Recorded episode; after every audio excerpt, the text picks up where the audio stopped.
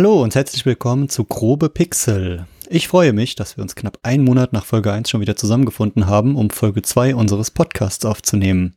Mein Name ist Christian und Luftlinie genau 141,75 Kilometer entfernt. Am anderen Ende des Mikrofons sitzt mein guter Freund Wolfgang. Hi, grüße euch. Wie geht's dir, Wolfgang?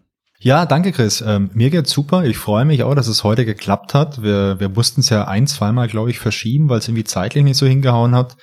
Aber ich freue mich, dass es heute endlich weitergeht. Genau, und äh, damit wir direkt einsteigen können, worum geht es denn heute eigentlich?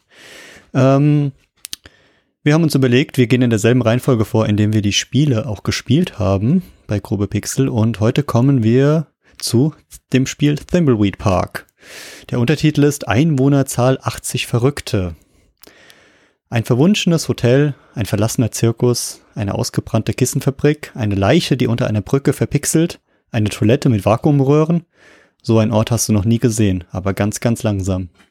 Ja, ich finde, das ist eine absolut gute Einführung, denn äh, verrückte 80 Stück an der Zahl, die gibt's da definitiv und äh, die machen es auch wirklich spannend, sich in dem Ort Thimbleweed Park umzuschauen und dem Geheimnis von Thimbleweed Park auf die Schliche zu kommen. Genau, und aber bevor du jetzt direkt einsteigst, heute wollen wir den Podcastbogen ein bisschen weiter spannen und ein bisschen ruhiger angehen. Aber nur ein bisschen, oder? Ja, natürlich. Aber Stress haben wir doch schon genug im Leben und wir sind doch hier zum Spaß haben und zum Schwätzen und uns austauschen und da wollen wir euch doch alle mitnehmen, oder? Ja. Und was eignet sich natürlich besser zum Einsteigen als der in der Schule schon sehr, sehr geliebte Geschichtsunterricht? Oh. Also ich muss ja sagen, neben Erdkunde war Geschichte mein zweitliebstes Fach. Also ihr versteht schon, was ich meine. Du warst ganz, und ganz kurz, ganz kurz, ganz kurz. Deine Lieblingsfächer in der Schule waren Geschichte und Erdkunde? Äh, ja, nicht. So ah, okay, okay, okay. Ah, okay. Eher so die Fächer, die habe ich so gern gemocht. Ähm, ich, da ist leider nichts hängen geblieben. Wahrscheinlich habe ich deswegen so positive Erinnerungen daran. Ah, okay, verstehe. Also das heißt, das waren die Fächer, wo du dann auch bei den Noten jetzt äh, eher volle Punkte hattest und jetzt nicht nur eine Eins oder eine Zwei, sondern da wirklich mal gesagt hast, du gehst da, du gehst da ein bisschen höher. Genau, jetzt hast du es, jetzt hast du es ah, verstanden. Okay, okay, ja, und, okay. Äh, die, die haben mir echt am Herzen gelegen und ähm, ja, was, was mir noch besonders am Herzen liegt, genau wie diese, dieser Geschichtsunterricht. Ähm, wir haben uns beide wirklich sehr, sehr gut vorbereitet. Also ich muss zugeben, es ist, glaube ich, die Podcast-Folge jemals, auf die ich mich so sehr vorbereitet habe und weil es so viel Spaß gemacht hat einfach. Ähm, aber es gibt bestimmt Dinge, die wir hier nicht erwähnen und die wir nicht in die Tonspur irgendwie reinbringen können, weil es so viel über dieses Spiel gibt. Wenn wir die ganze Zeit noch reden würden, dann wäre der Podcast wahrscheinlich mehrere Stunden lang, was er ja. bestimmt sowieso schon wird. Ja, ich glaube, ähm, was ich dazu so, ja, sorry, was ich aber so sagen wollte, ist, ähm, sorry, äh, wenn euch etwas einfällt oder auffällt, was ihr wichtig findet oder was wir vergessen haben, schreibt einfach mal eine kurze E-Mail an feedback at grobepixel.de. Aber jetzt geht's wirklich los. Der Geschichtsunterricht. Ja, und der Geschichtsunterricht, der beginnt, glaube ich, im Jahr 2014. Denn am 18. November 2014, da, bis, da passierte was auf Kickstarter. Und zwar gab es ein neues Projekt. Und zwar von Ron Gilbert und Gary Winnick. Und die zwei Adventure-Veteranen, die schon viele Jahre davor gemeinsam bei Maniac Mansion gearbeitet hatten, also bei LucasArts an Maniac Mansion gearbeitet hatten, die dachten sich, hey, wir gründen eine Firma, wir machen ein Kickstarter-Projekt und wir entwickeln ein Retro-Adventure. Für die ganzen Leute, die damals so viel Bock hatten auf die ganzen LucasArts Adventure und äh, die super viel Lust hätten, sowas nochmal zu spielen, quasi so ein unentdecktes LucasArts Adventure, das in irgendeiner Schublade geschlummert hat. Und äh, das war die Idee, die man damals bei äh, Terrible Toolbox hießen die, glaube ich, oder? Die, die Firma, die die gegründet hatten? Terrible Toybox. Ah, nicht so Toolbox, wie, Toybox. Spiel. Ich habe direkt bei Toybox an so einen, so einen kleinen Clown gedacht, der mit so einer Box, wo du so ein kleines Rädchen hast, da drehst du dran und dann springt er da raus und der sieht irgendwie ziemlich fürchterlich aus. Ich glaub, glaube, so ein ähnliches Logo habe ich auch mal gesehen, aber bin mir nicht sicher, ob ich mir das nur eingebildet habe. Ach, so ein Ding so. Ist das nicht so ein, so ein Sprungteufel oder so? Was? Genau, richtig, okay. ja. Ah. So Terrible Toybox, das hört, hört sich für mich so an wie so ein, ja, so eine Schatulle, die einen erschrecken soll. Ja, Terrible Toolbox passt ja eigentlich auch gar nicht, oder? Also die, die schreckliche Werkzeugkiste. Macht irgendwie gar keinen Sinn, oder? Ich vermute mal, äh, du hast jetzt die, die zwei großen Namen genannt, Ron Gilbert und Gary Winnick. Ja. Äh, die meisten, die hier zuhören, werden diese Namen kennen, weil weiß nicht, wer sonst auf so ein Spiel stößt, ohne diese Ikonen zu kennen. Ja. Mittlerweile sind es auch schon ein bisschen die Jahre gekommen, habe ich gesehen. Das war mir gar nicht so bewusst, aber gut, wir werden ja alle äh, älter, also außer wir. Die ewigen 29er. Ja. Äh, Ron Gilbert ist mittlerweile 57 Jahre alt. Und Gary Winnick ist sogar schon 60, aber macht Krass. immer noch grandiose Comics. Und hat irgendwie so, also wenn man sich das anguckt, was er macht, ist er immer noch äh, sehr jung geblieben, würde ich behaupten. Ja, ich frage mich halt, wenn du beruflich halt auch mit solchen Medien arbeitest, also mit Computerspielen und du hast gerade schon gesagt, Gary Winnick ist, ist auch Comiczeichner, das ist ja auch so ein bisschen, weiß nicht, kann man sagen, Jugendkultur. Also gerade so dieses ganze Computerspiele, Branche, Comicbranche, klar, das lesen auch Erwachsene oder ältere Leute. Aber vielleicht hält das auch einfach ein bisschen jung, wenn du dich mit sowas beschäftigst. Ja, das stimmt. Und was ich auch sehr interessant fand, das Maniac Mansion war das erfolgreichste Projekt in Gary Winnicks Karriere. Und äh, schon ein paar Jahre her, aber da, da sieht man halt, was, was das doch für ein großer Erfolg war, auch ähm, wenn es schon so lang her ist und hat sehr, sehr viel geprägt und besonders halt für ihn. Weißt du zufällig, ob der Gary Winnick damals noch andere äh, Spiele gemacht hat nach Maniac Mansion? Weil ich habe jetzt in Vorbereitung, ich habe mal ein bisschen geschaut und mir ist vor allem aufgefallen, dass der echt richtig tolle Comics gezeichnet hat und auch regelmäßig Comics äh, veröffentlicht. Ähm, aber spontan würde sich mir die Frage aufstellen, ob der gute Kerl auch noch äh, nach Maniac Mansion an, an großen Spielen mitgearbeitet hat. Wenn also ich habe auch das das gleiche habe ich mich gefragt, ja. sogar nachgeguckt und habe aber ja er hat an Spielen mitgearbeitet, aber keine, die ich kannte. Das heißt, dieses große Spiele würde ich sagen, nein, Spiele ja. Also es waren so Spieletitel, die ich mir notiert hatte, wie Defenders of Dynatron City, Rescues on Fractalus. Das, also es sind halt Titel, die ich nicht kenne, die ich nie gespielt habe, ähm, die auch nicht besonders groß oder bekannt sind, aber ähm, er ist dem Genre so ein bisschen treu geblieben, aber nicht mehr mit so einem großen Schuss wie Maniac Mansion oder jetzt auch wie Thimbleweed Park. Ah, okay. Ja, kommen wir weiter bei den restlichen Zahlen, Daten und Fakten. Das Kickstarter-Projekt 2014 hatte insgesamt 15.623 Unterstützer. Und die haben zusammen 626.250 Dollar diesem Projekt ja, zugetragen und damit zu der Verwirklichung des Projekts beigetragen. Und weißt du noch, wie lange sie gebraucht haben für das ganze Projekt? Ähm, für die Finanzierung oder für die, für die Realisierung vom Projekt selber? Das weiß ich nicht, in, in welchem Ablauf das war. Also ich, das habe ich nicht genau äh, rausfinden können, wie lang die, die Finanzierungsphase war. Ich habe nur die Realisierungszeit dann gefunden. Ja, also ich, das Spiel kam auf jeden Fall 2017 raus. Das heißt, dann würden die wahrscheinlich so zwei, zweieinhalb Jahre dann entwickelt haben, denke ich mal. Genau, da kann ich wieder klugscheißern. Ja. Zwei Jahre und 132 Tage. Du rechnest Von gern. Kickstarter Anfang bis äh, Veröffentlichung der ersten Version. Ja, wobei ich glaube, was man, was man da noch ein bisschen im Hinterkopf haben muss, ähm, die haben ja schon angefangen, daran zu arbeiten, bevor die Kickstarter-Kampagne online war. Also ich habe auch mal im, äh, im, Vorfeld mal ein bisschen nachgelesen, auch im Blog von Ron Gilbert und so. Und so die Ideen, jetzt so eine neue Adventure-Engine irgendwie zu entwickeln und so, die gab es durchaus schon davor. Und ich kann mir auch gut vorstellen, dass die sich davor schon mal ein bisschen die Köpfe zusammengesteckt haben, um sich da zumindest mal schon schon irgendwie vielleicht Ideen auszudenken oder vielleicht auch schon ein bisschen so machbarkeitsmäßig eine Studie vielleicht durchzuführen oder so. Stimmt, da gab es auch so mehrere, wie hieß die, Brainstorming-Sheets, wo mhm. sie so ganz viele verschiedene Ideen aufgeschrieben haben. Ja. Ich glaube, wovon die meisten am Ende gar nicht genutzt wurden, aber die einfach so ja, gezeigt haben, was da für Ideen im Raum standen. Ja, ich erinnere mich da auch, äh, das hat äh, Ron Gilbert hat das auf sein, ich glaube auf seinem Blog gehabt, dass er sich ähm, irgendwie so ein, so ein Dokument, so ein, so ein Google Doc oder so mit dem äh, Gary Winnick geteilt hat, wo sie jeden Tag irgendwie Ideen reingeschrieben haben und das sind total absurde Sachen auch drin vorgekommen, ja.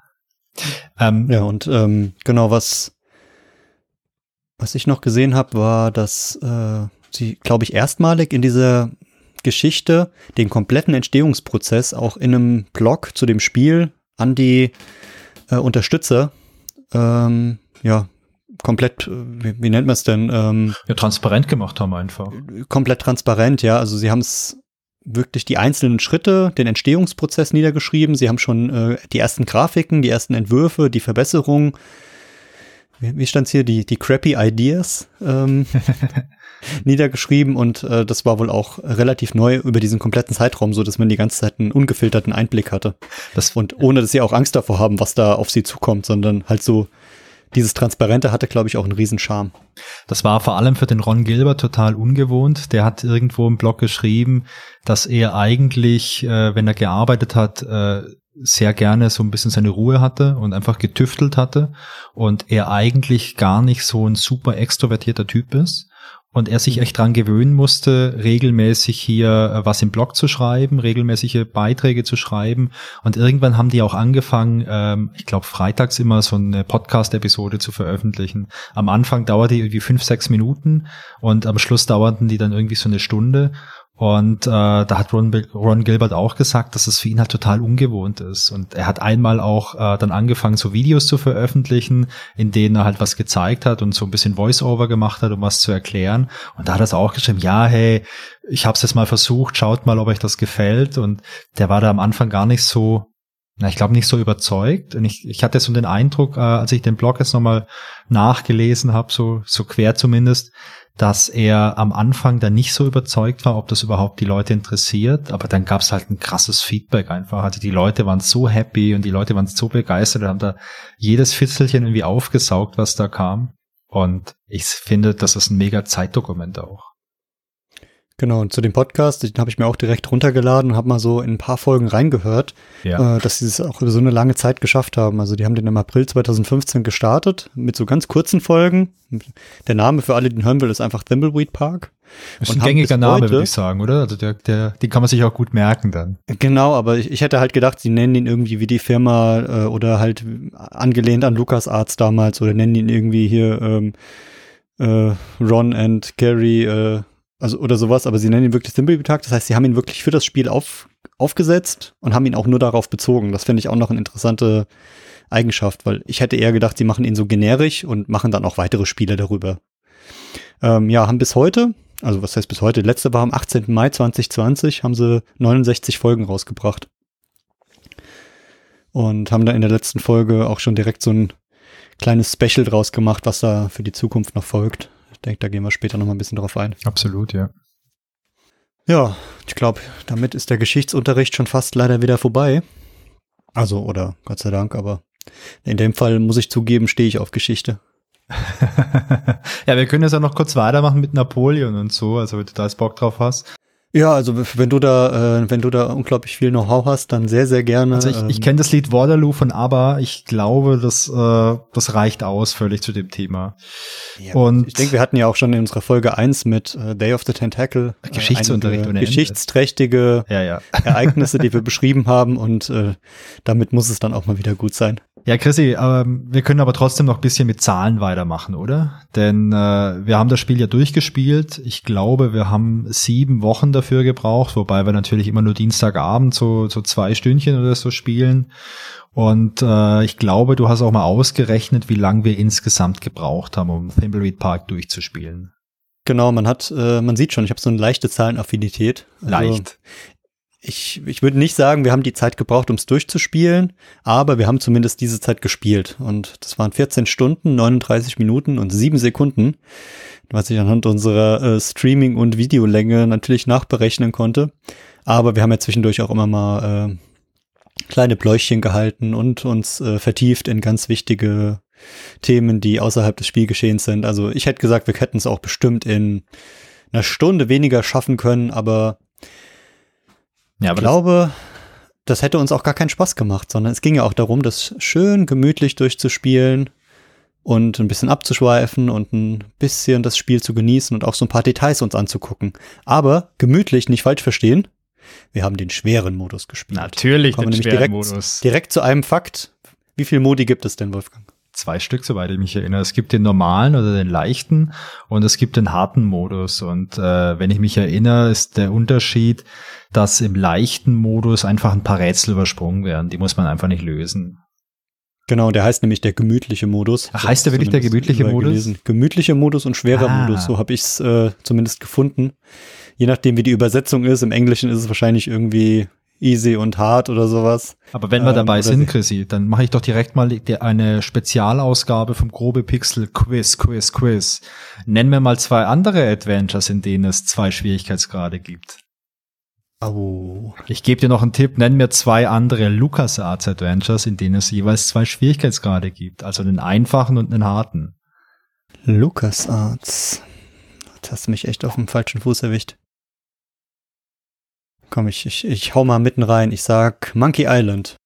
Also Monkey Island 2 meinst du natürlich? Ja, natürlich. Da gibt's zwei Eins haben wir ja schon gespielt, da Genau. war es ja nicht so. Und in Indiana Jones 4, da gibt's sogar drei Schwierigkeitsgrade, weil es gibt den einfachen Modus, es gibt den, den Action-Modus, also der einfach ist der Action-Modus, glaube ich, dann gibt's den harten Rätsel-Modus und dann gibt's diesen Team-Modus, wo Indy mit Sophia unterwegs ist, das ist so ein Zwischending. Ah, Ich weiß nicht, jetzt oh- ohne, ohne ganz abzuschweifen, aber es gab damals doch Spiele, die irgendwie fünf, sechs verschiedene Modi hatten. Welches, welcher Shooter war das denn? War das Doom oder war das Duke Nukem, der irgendwie So hatte, Schwierigkeitslevels? ja, Ich glaube, jeder, Ähm, ich glaube, jeder Shooter hatte das damals. Also bei ja, das waren irgendwie so äh, ganz easy und dann leicht und medium und dann hard und dann irgendwie ganz am Ende so God Mode. Ja, wobei die hießen dann eigentlich- easy und hard. Bei Doom hieß der leichteste Schwierigkeitsgrad I'm too young to die und der schwierigste war Nightmare. Sehr gut. Ja. Dann haben wir das, haben wir das zumindest auch geklärt und äh, falls ich später nochmal drauf komme, dann werde ich es einfach reinschmeißen. Ja, ja, perfekt. Und hör zu, wenn du das nächste Mal bei mir bist, ich habe im Schrank noch ein relativ unbespieltes Exemplar von Doom, das Brettspiel. Da können wir uns das gerne mal anschauen.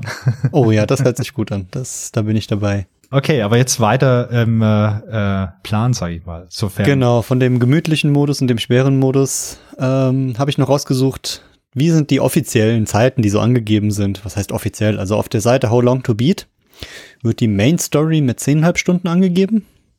Wenn man die Main Story mit ein paar Extras spielt, 14 Stunden. Und wenn man sich wirklich so alles anguckt, so wie wir es natürlich gemacht haben, so knapp 15 Stunden. Na, dann waren wir ja schneller als 15 Stunden, als geil, oder? Genau, und dann gibt's irgendwelche Freaks, die spielen das ein bisschen schneller als 10,5 Stunden. Hast du da Erfahrungen mit? Naja, nachdem wir uns ja damals für Dave the Tentacle auch schon diese Speedrun.com Seite angeschaut haben und mal geschaut haben, wie die Speedrun-Zeiten sind. Ich glaube, bei Dave the Tentacle lagen wir dabei irgendwie knapp unter einer halben Stunde, wie so 28 oder so. Und hier ist der aktuelle Weltrekord bei 53 Minuten und 21 Sekunden. Und ähm, es gibt noch einen Rekord, ich glaube, also es gibt insgesamt vier Stück nur. Und der, der langsamste, also der Platz vier, der liegt bei knapp zwei Stunden und den habe ich mir mal teilweise angeschaut und habe wenig aus dem Spiel wiedererkannt. Also das macht irgendwie keinen Spaß mehr. Ja, und ich habe mir den schnellsten angeguckt, den 53 Minuten. Nicht komplett, weil dann wirst du wirklich komplett irre. Ähm, ich habe so, ja, ich würde sagen, eine Viertelstunde geguckt und habe einfach mich nur gefragt, wie der Typ das gemacht hat. Also es werden alle Dialoge übersprungen, es werden alle Sequenzen übersprungen und ich habe so ein bisschen das Gefühl, der weiß schon vorher jeden einzelnen Ablauf. Das heißt, der muss sich wirklich dieses komplette Spiel entweder mehrfach gespielt haben oder als Notizen gemacht haben. Ich habe mir noch überlegt, ich würde es wahrscheinlich so machen mit jemand anderem und der andere liest halt die Komplettlösung vor und sagt dann genau, was, was der nächste Schritt ist und jemand sitzt nur auch da und klickt und klickt und klickt. Du hast einen Co-Piloten im Prinzip, oder? Du brauchst Ja, so ein bisschen wie bei so einem, wie so, wie so einem Autorennen. Ja, bei der Rallye. dran und der sagt dir, wie es läuft und du, du gibst nur noch Vollgas. Ja, das ist eine Adventure-Rallye Das- dann. Ja, das Spiel ist wie so ein Vollgasspiel. Also es hat die ganze Zeit sowas wie der, der steht, steht im ersten Gang auf der, auf dem, auf dem Gaspedal und äh, hört überhaupt nicht mehr auf. Ja. Auf jeden Fall, es, es war auf der einen Seite beeindruckend, auf der anderen Seite kann man sich nicht angucken. Ist ganz schrecklich. Ja, ich glaube, ich glaube aber, ich, wir hatten ja letztes Mal äh, beim Thema Speedrun da auch drüber gequatscht. Ich meine, der Speedrun soll ja nicht schön, sondern schnell sein. Und ich finde es schon auch bemerkenswert, dass das jemand schafft. Und bei so einem Adventure, da brauchst du halt, äh, du musst es oft gespielt haben oder du hast vielleicht an der Wand so einen riesengroßen Ablaufplan, damit du halt immer den richtigen Pfad einschlägst. Das ist schon beeindruckend. Aber Den Ablaufplan stelle ich mir gerade vor. Groß. An, an so einer Wand hier so.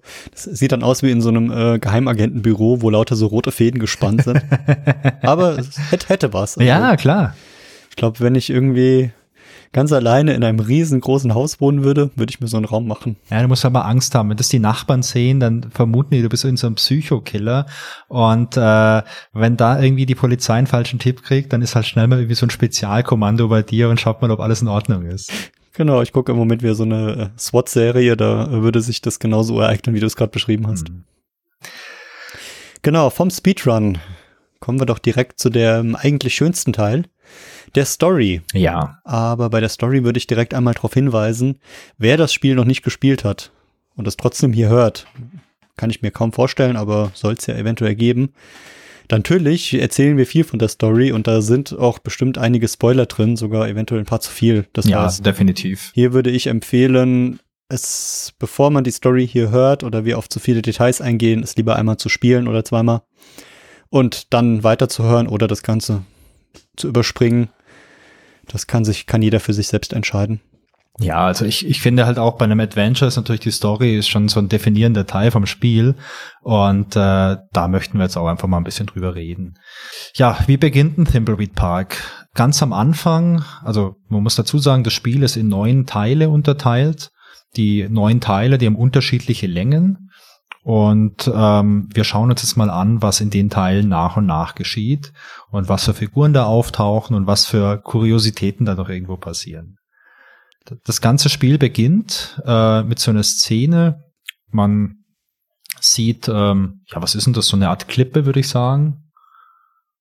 Oder? Das so, so die erste, die erste Einstellung, ja, so, so ja. eine Klippe. Ähm, man kann eine Figur spielen und ähm, man man kann mit dieser Figur eben so eine Treppe runter, an diese Klippe runter. Man sieht da so einen betrunkenen Obdachlosen.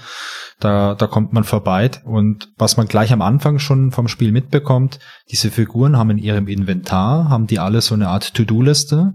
Auf der To-Do-Liste steht halt drauf, naja, was der Name schon sagt, was man zu tun hat, was so die Aufgaben sind. Und das zieht sich durch das ganze Spiel. Jede spielbare Figur hat so eine Liste, so eine To-Do-Liste. Und ich finde, das gibt eine ganz gute, ja, das, das gibt eine gute Hilfe, dass man sich nicht komplett verliert. Ähm, da sind aber keine krassen Spoiler drauf. Und man schaut auf die Liste drauf und da steht, okay, ähm, man soll es hier dunkel machen, hier ist wohl ein Treffpunkt und man findet so einen Stein am Boden und mit dem Stein, da schlägt man dann so eine Glühbirne kaputt und dann wird es ein bisschen dunkler. Und dann kann man mit seiner Figur, mit der, man weiß nicht, wer, wer die Figur ist, wie die heißt. Man kann noch ein bisschen weitergehen. Man geht so ein bisschen nach rechts in diesem, in diesem Screen. Und da ist so ein Gebüsch. Und da passiert dann irgendwas. Also in dem Gebüsch, da ist irgendjemand oder irgendwas und die Figur, die man gespielt hat, die stirbt. Und damit ist auch schon das erste, der erste Teil zu Ende. Und wir gehen direkt über in den zweiten Teil. Der hat genau noch ergänzend, äh, Kapitel 1 heißt das Treffen. Ja, stimmt. Denn genau und ja, es ist ja, man, deswegen sieht man auch nur zwei zwei Protagonisten und die treffen sich irgendwie und ja, dann passiert genau das, was du gerade erzählt hast. Einer stirbt und mehr weiß man auch nicht. Es ist ein sehr, sehr, sehr kurzes Kapitel zum Einstieg. Man denkt, es geht direkt los und dann ist Kapitel 1 schon wieder vorbei. Ja. Und Ob dann geht's direkt weiter mit Level 2 oder Kapitel 2. Ja, wobei man aber sagen muss, du, du hast gerade angemerkt, das äh, Kapitel heißt Das Treffen und man sieht zwei Figuren, man sieht diesen Obdachlosen und man sieht die Figur, die man steuert, aber ich würde jetzt spontan nicht sagen, dass die zwei sich hier verabredet haben, sondern ich würde sagen, die eine, der, der Obdachlose, der ist da halt betrunken irgendwie und, und, und, und pennt irgendwie so einen Rausch aus oder sucht sich jetzt einen Unterschlupf für die Nacht und die andere Figur, die ist, die möchte sich mit jemand treffen und möchte es dafür dunkel haben. Was da noch passiert, erfahren wir vielleicht noch später. Genau. Gut. Ja, dann kommen wir zu Kapitel Nummer zwei. Exakt. Die Leiche. Also, das ist der Name vom Kapitel. Genau, in, in dem Kapitel sieht man als allererstes äh, ja, zwei Figuren, die auftreten, ein Mann, eine Frau, und zwar Agent Ray und Junior Agent Reyes.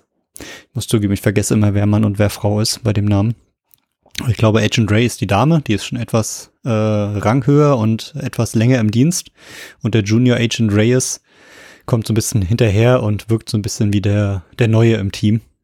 Ja, ich glaube, das ist aber auch so. Man merkt das später, finde ich, auch in den Dialogen, dass die jetzt nicht so Best Buddies sind wie äh, irgendwie zwei total eingespielte Leute im Team, sondern die Agentin, die hat, glaube ich, auch gar keinen so rechten Bock, dass er irgendwie so den Grünschnabel dabei hat. Ja, die wirkt so ein bisschen genervt und so ein bisschen sarkastisch und so ein bisschen, ja, als wenn sie das schon lange macht und eigentlich gar keinen Bock mehr auf den Job hat. Aber was die beiden vereint ist, sie sind halt da wegen dieser Leiche und sie wollen die Leiche erstmal erkunden.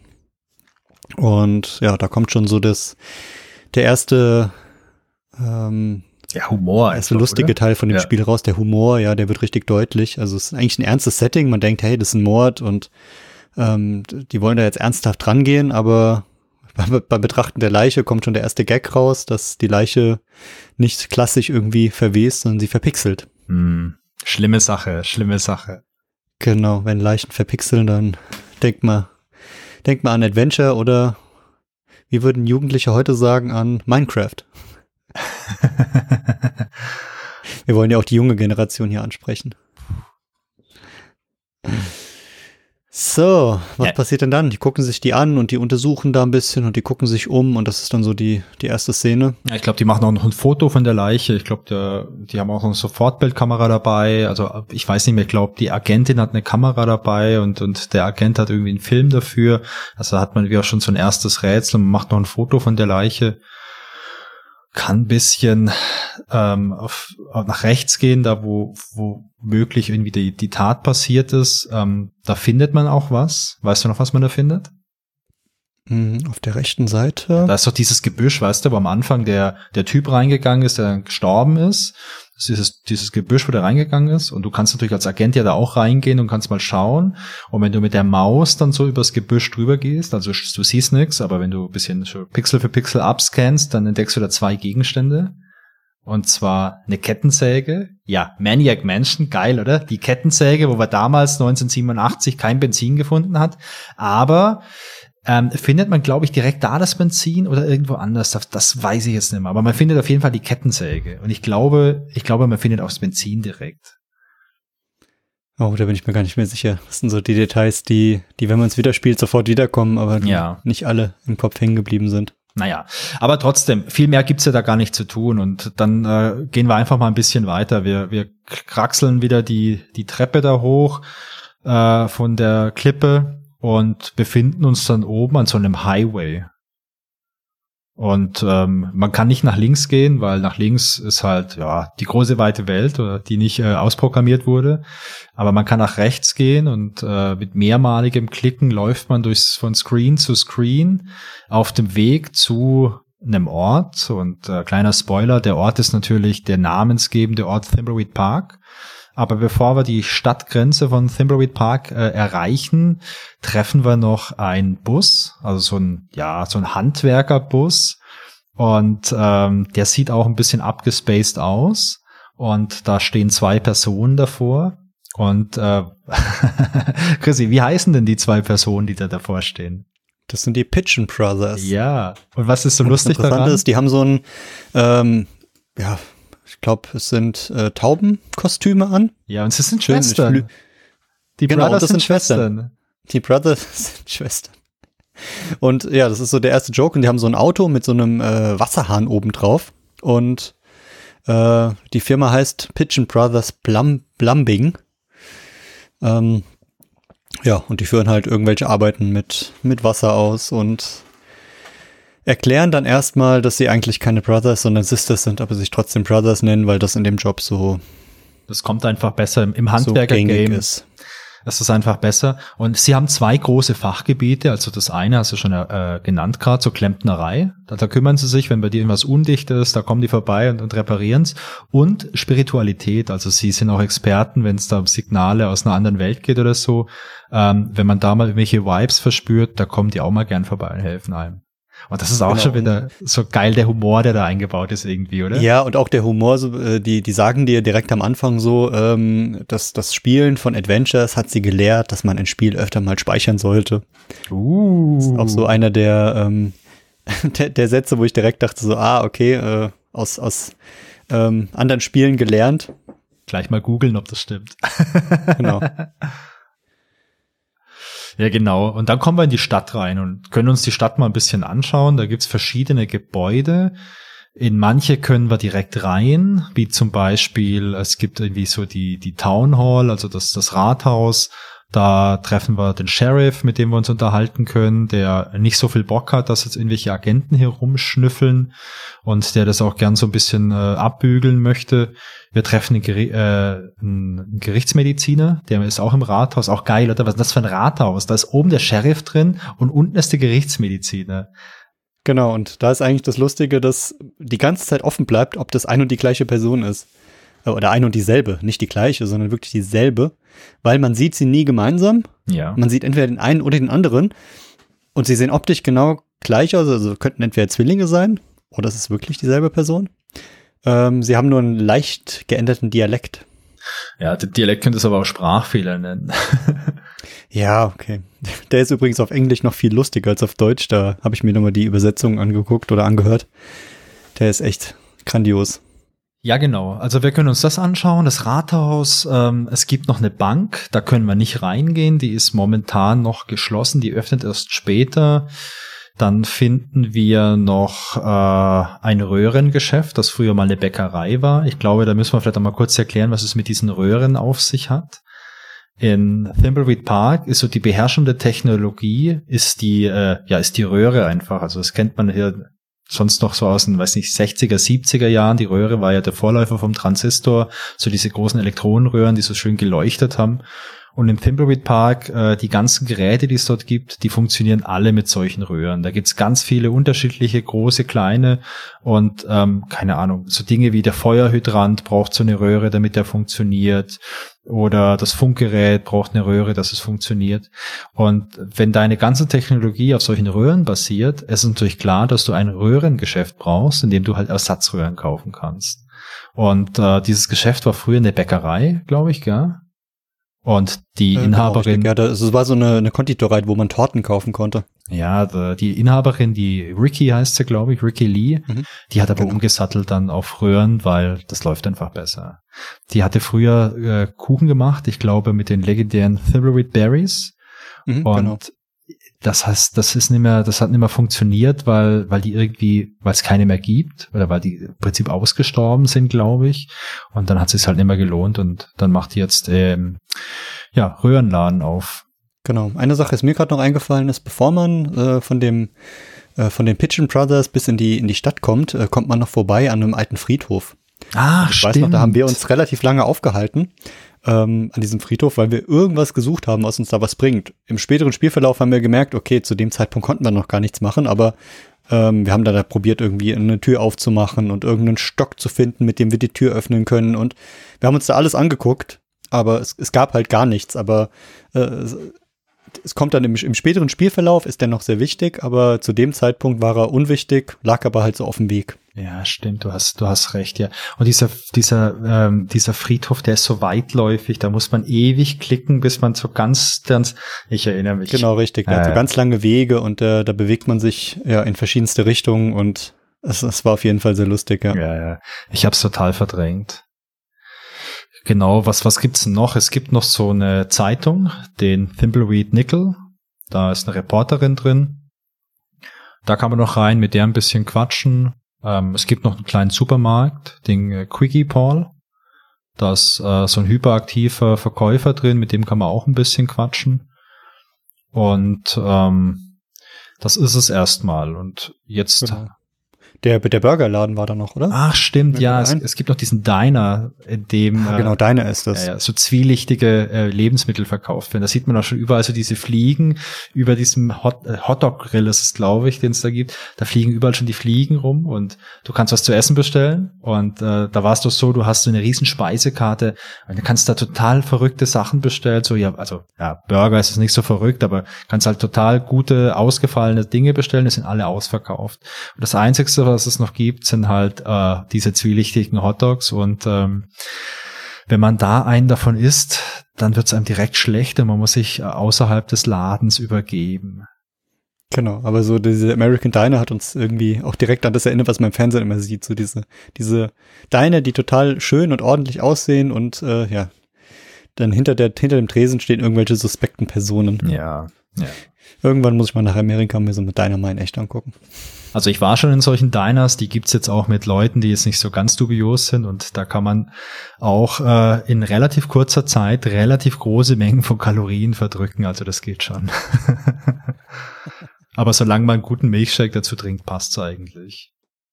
Wenn wir in der Stadt sind, ähm, dann laufen wir durch ein paar, es gibt so ein paar verschiedene Gassen, wo wir, wo wir ein bisschen auch mal abbiegen kann. Wir schauen uns die ganzen Sachen an. Und ganz am Schluss kommen wir auf so eine Anhöhe. Und von der Anhöhe aus, das sehen wir so über, über die ganze Nachbarschaft von Thimbleweed Park.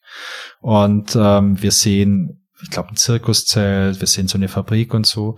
Und da geht auch ein Weg weiter, also man kann, man kann auch nach rechts weitergehen. Und wenn man das möchte, kommt sofort der Sheriff vorbei. Und er hält einen auf und sagt, hey, es ist mega gefährlich, man darf hier nur weiter, weil man eine offizielle Thimbleweed Park äh, Karte hat von Thimbleweed County, um äh, sich halt einfach nicht zu verlaufen. Und zu dem Zeitpunkt hat man keine Karte und ja, muss jetzt halt umdrehen und muss wieder zurück in die Stadt. Und das ist auch so eins der ersten Rätsel, das man so in der Stadt angehen kann. Weißt du noch, was wir da gemacht haben, wie wir an die Karte rangekommen sind, Chrissy? Ähm, ich glaube, wir haben erstmal überall eine Karte gesucht ja. und wurden dann, wurden wir fündig in dem Quickie-Paul-Markt. Ich glaube, da gab's Karten. Ähm, die waren ausverkauft. Die Quickie Paul ah, okay. äh, im Quickie Paul, Ma Quickie Paul Markt, da gab's so einen Ständer mit so Karten, der war aber komplett leer. Und ich glaube, der Typ, der, wie hieß er, Leonard, der die Verkau also der Verkäufer aus dem Laden, ich glaube, der hat sich irgendwie verquatscht und hat gesagt, dass der Sheriff alle genommen hat. Nee, dann weiß ich es gerade nicht mehr, wie wir in die Karte gekommen sind. Das war meine, meine Erinnerung dazu. Ja, also wir haben da relativ viel geguckt und wir haben relativ schnell auch entdeckt, dass bei der Reporterin, bei der, ich glaube, Natalie heißt sie, ähm, dass in ihrem Reporterbüro, da hängt eine gerahmte Karte an der Wand. Und es gibt da auch einen Fotokopierer. Und da war uns schon relativ schnell klar, da muss irgendwie ein Weg da sein. Und ich glaube, was man da gemacht hat, war, man quatscht mit der Natalie und die Natalie erklärt dann ja, auf was für eine Story sie jetzt Bock hätte. Und das ist so ein bisschen mit so einem Zufallselement. Sie sagt dann immer was anderes. Ich hätte, ja, ich interessiere mich für eine Frau, äh, mit roten Haaren, die um Mitternacht auf irgendeiner Straße mit einem Bär tanzt, irgendwie sowas, so ein paar Zufallselemente. Mit der Info geht man dann in das Büro vom Sheriff, nimmt sich das Funkgerät und gibt so eine, äh, so eine Suche irgendwie durch und meldet das an die anderen Polizisten und die Natalie hört das dann ab, Polizeifunk. Dann geht die dahin, um sich das anzuschauen. Und in dem Zeitpunkt, man musste sich dann noch eine Münze besorgen, dann kann man diese Karte von der Wand nehmen und kann die kopieren und hat dann eine Karte. Und dann kann man endlich überall hin. Also das ist so eins der Rätsel, das ich noch im Kopf habe. Stimmt, das war eins der, der ersten Rätsel, die ja, dann ja. kamen. Da haben wir auch ein bisschen länger drum gedoktert, glaube ich, bis wir das alles so im Detail hatten und bis wir die, die, einzelnen Details hatten, bis sie dann weg war, bis wir schnell genug waren, bis wir diese Münze wieder hatten. Die kam dann immer wieder zurück. Ja. Aber es war sehr cool, ja. Müssen wir gucken. Ich glaube, können wir nicht auf jedes Rätsel so im Detail eingehen, sonst sitzen nee, wir wirklich aber was, was Stunden im Podcast. aber obwohl das sehr viel Spaß machen würde, das nochmal nachzuvollziehen. Ja, das ist dann einfach so ein, so ein Let's Play Audio. Ähm, aber was an dem Rätsel noch spannend ist, was wir hier glaube ich auch mal auch erwähnen müssen, ist, ähm, wir haben ja da, wenn wir dem zweiten Kapitel starten mit den beiden Agenten, wir können die ja beide steuern. Also Ihr könnt dem Zeitpunkt zwei Figuren steuern, da kann man einfach umschalten und da bietet sich zum Beispiel auch an, dass halt eine Figur bei der Reporterin wartet. Du gehst mit der anderen Figur dann zum Sheriff und dann äh, schaltest du einfach immer um und du schaltest um und sprichst mit der Reporterin, dann schaltest du um zum Sheriff, äh, funkst da, dann schaltest du wieder um und machst das. Da spart man sich einfach auch die ganzen Wege. Ja, genau. Ähm, man kann dann ähm, man kann dann ja sich die ganze Gegend so ein bisschen angucken.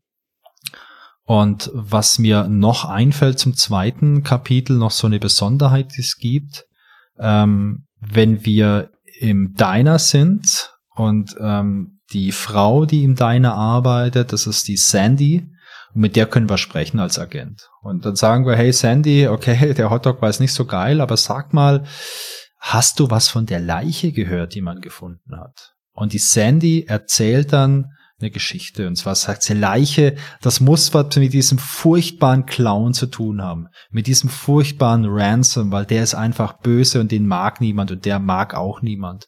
Und dann wird ja so eine Art Rückblende getriggert äh, die spielbar der allererste Flashback, der dann kommt. Richtig, richtig. Und das ist eine Besonderheit.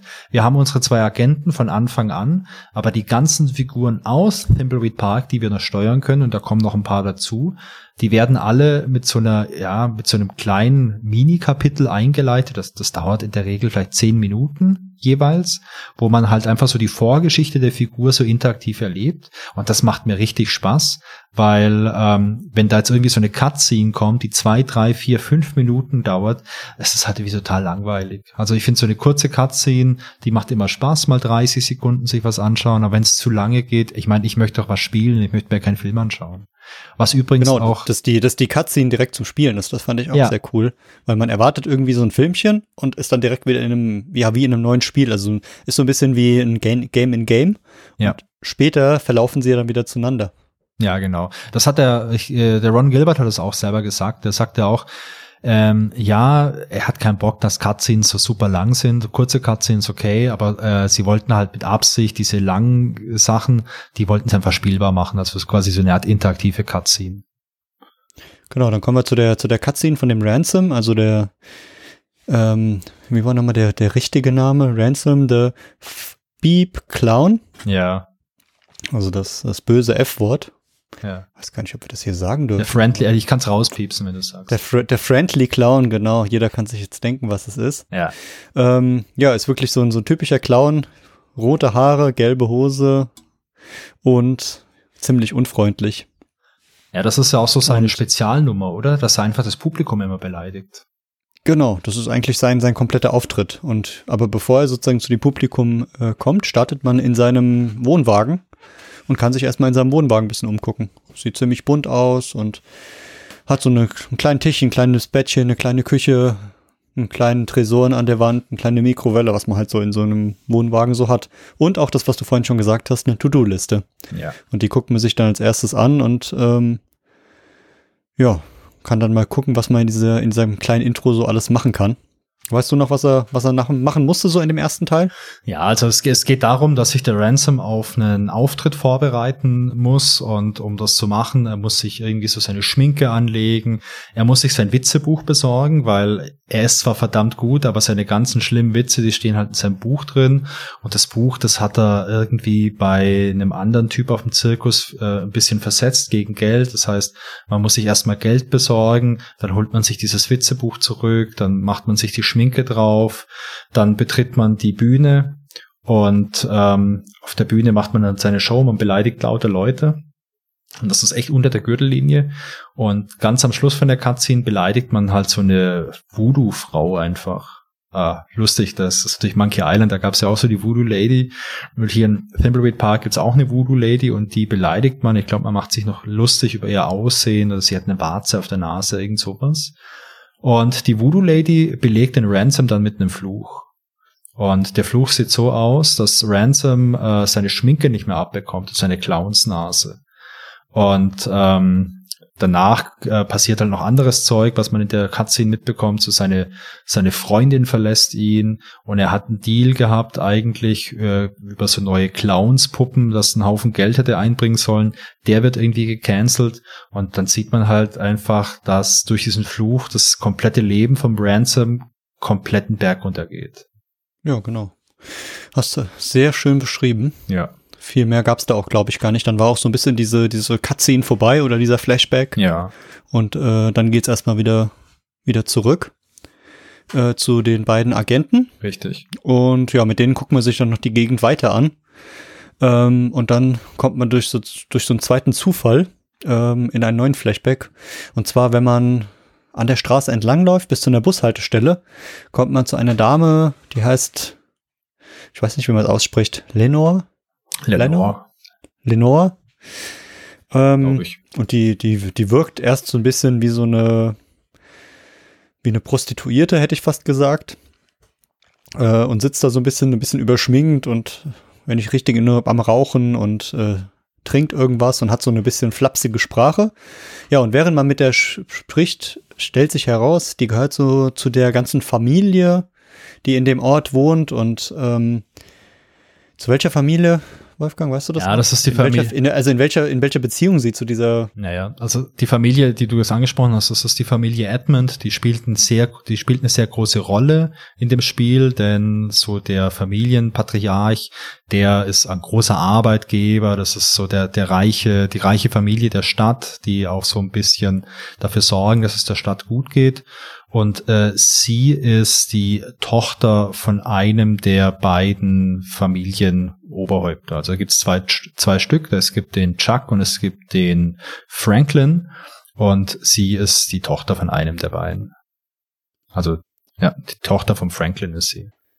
Genau, und während man mit der spricht, kommt dann der zweite Flashback direkt, auch wieder ähnlich wie beim Ransom spielbar, und zwar von der Dolores. Und die Dolores ist die Tochter vom, von der Familie Edmund. Vom Franklin. Vom Franklin. Oh, diese Familienmatrix, die hätte ich mir nochmal speziell aufmalen müssen, muss ich zugeben. Die Dolores, äh, ja, wie sieht sie aus? So ein relativ junges Mädchen mit einer Brille, äh, so rote Haare und äh, wirkt so ein kleines bisschen nerdy, würde ich sagen, oder? Ja. Auch so einschätzen? Ja, absolut. Also und die will Spieleentwicklerin werden. Ganz komisch für so ein Spiel wie Thimbleweed Park. Und die will das werden bei einer Firma, die heißt, habe ich das richtig in Erinnerung? MM Mucus Flam. Mucus Flam? Mucus Flam, ja. Hm? Mucus Flam. Ja, das ist die bekannte Spielefirma Mucus Flam. Die machen ganz gute Adventures, glaube ich. Ich glaube auch, ja. Genau. Und äh, in der ersten Cutscene, die wir da spielen können, also in dieser Rückblende, ja, da geht's halt darum, dass wir Spielentwicklerin werden. Man bekommt ein Computermagazin in die Hand, das hat die, glaube ich, abonniert. Da ist eine Anzeige drin von Mucus Flam und äh, der Anzeige steht, hey, wir suchen neue talentierte Leute für unser Entwicklungsteam und um euch zu bewerben, müsst ihr äh, so ein paar Aufgaben lösen. Und dann geht's darum, um die Aufgaben zu lösen. Da müssen wir erstmal so ein Buch in der Bibliothek finden. Es gibt im äh, Anwesen der Familie Edmund, in dem diese Rückblende auch spielt, eine sehr, sehr, sehr große Bibliothek die erinnert optisch auch ein bisschen an äh, die Bibliothek aus Maniac Mansion. Und da müssen wir halt ein richtiges Buch finden. Mit dem Buch können wir diese Aufgaben lösen. Ja, dann müssen wir die Lösung ausdrucken. Dafür müssen wir noch einen Drucker reparieren, also auch so ein bisschen Adventure-Logik. Beim Drucker ist, äh, das ist ein Nadeldrucker natürlich, 1987 spielt das Spiel ja. Äh, da ist die Tinte leer, da müssen wir, glaube ich, neue Tinte herstellen durch Ruß. Also das ist wirklich so ein bisschen Adventure-Logik. Und last but not least äh, drucken wir das Ding aus, können die Bewerbung abschicken und voller Stolz äh, sprechen wir dann noch mit dem Onkel Edmund, der ist, äh, wie gesagt, eines der beiden Familienoberhäupter, das sind zwei Brüder, der Edmund und der Franklin. Und der Edmund, der ist halt auch Wissenschaftler und der forscht, hat ein kleines Labor zu Hause.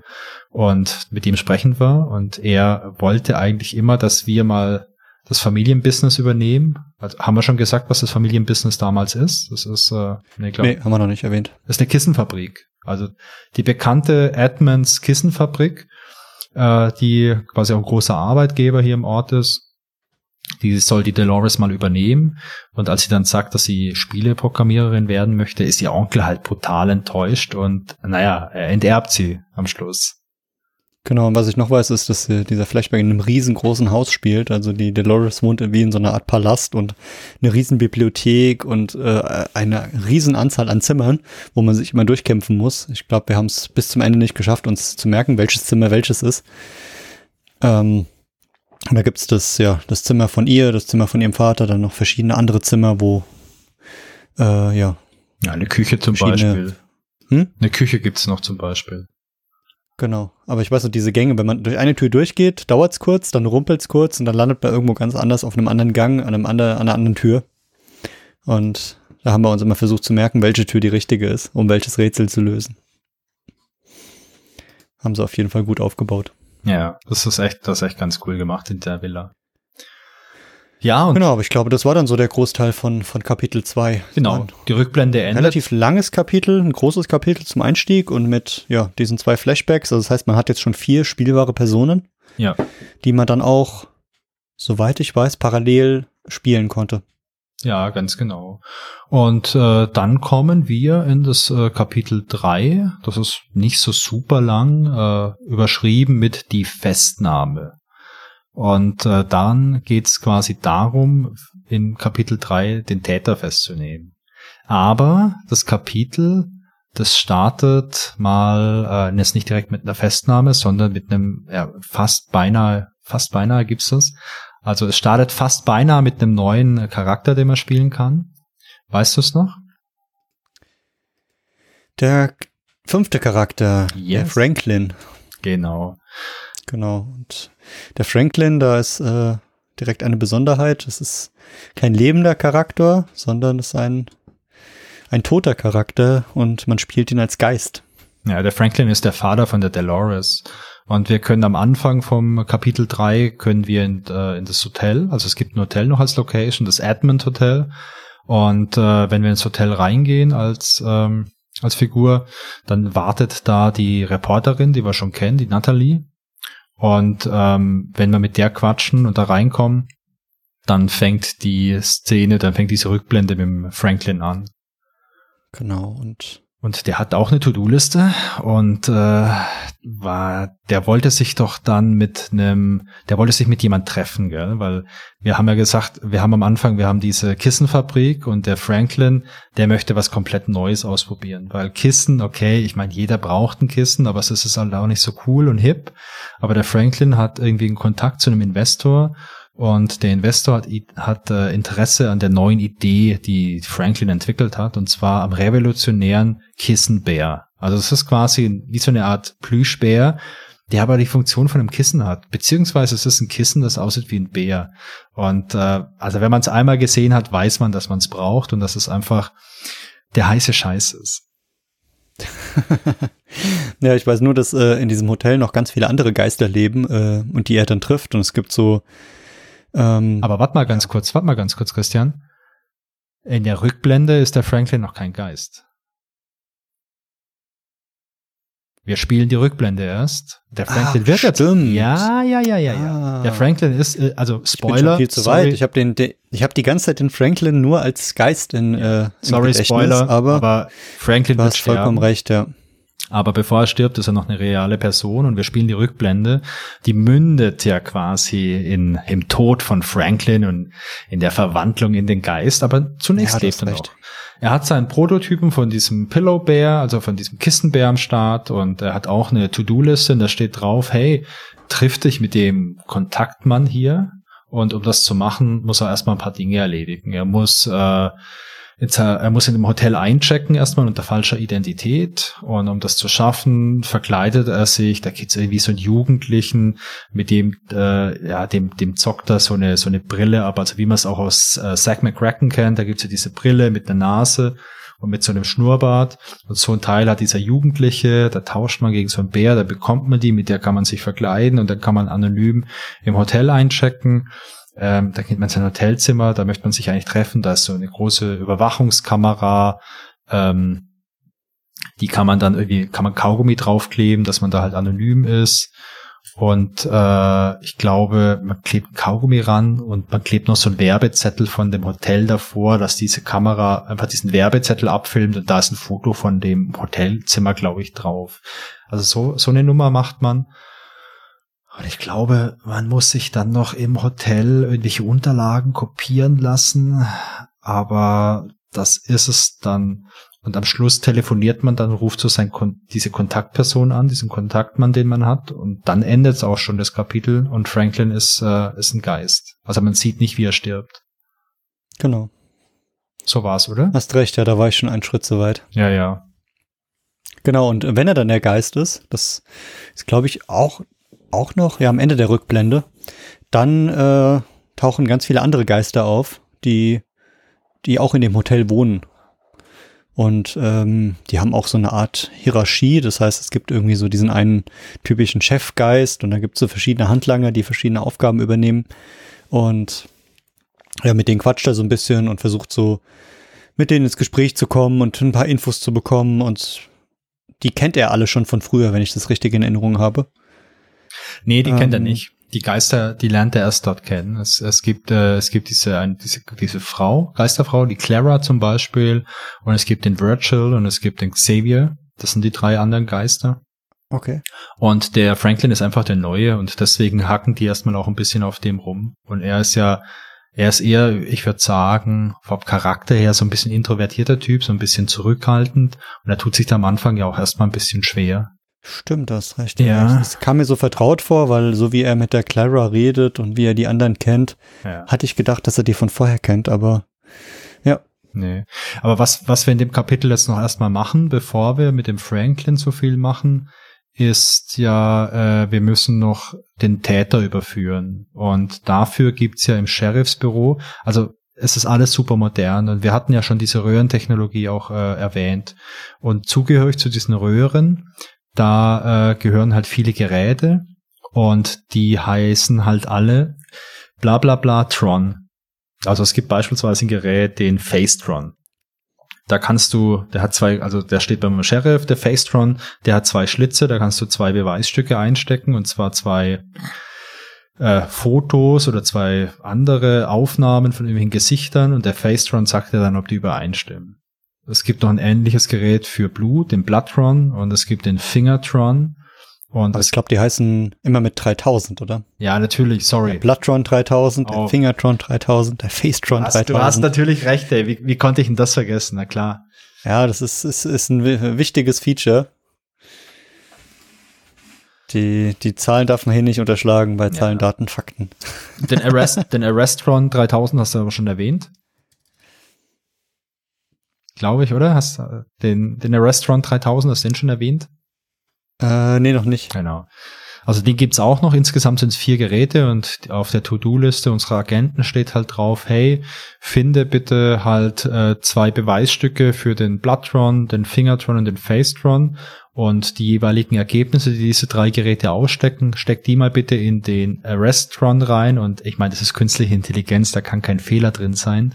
Was der Arrestron unten ausspuckt, das ist halt einfach der Täter. Und das machen wir dann auch. Und ähm, wir machen ein, ein Polaroid von der Leiche. Ich glaube, das haben wir ganz am Anfang schon gemacht. Und äh, wir finden dann im Hotel, äh, finden wir dann äh, den Ausweis vom, von der Leiche. Denn die Leiche hatte eine Schlüsselkarte bei sich. Und mit der Schlüsselkarte können wir dann ähm, reingehen ins Hotel. Und wir, wir können dann quasi uns den Ausweis besorgen und dann stecken wir die zwei, die zwei Teile da in das Gerät rein, den Facetron und dann wissen wir schon, wer die Leiche ist und zwar der hieß äh, Boris Schulz, der Tote. Genau, der, der Facetron, der kann ja Fotos auswerten, Fotos vergleichen und kann dann halt gucken, passt das irgendwie zueinander. Und da kommen wir auf den ersten Teil. Und dann haben wir als nächstes den Bloodtron, wie der Name schon verrät, der kann Blut analysieren. Und da brauchen wir dann eine, eine Blutprobe von der Leiche.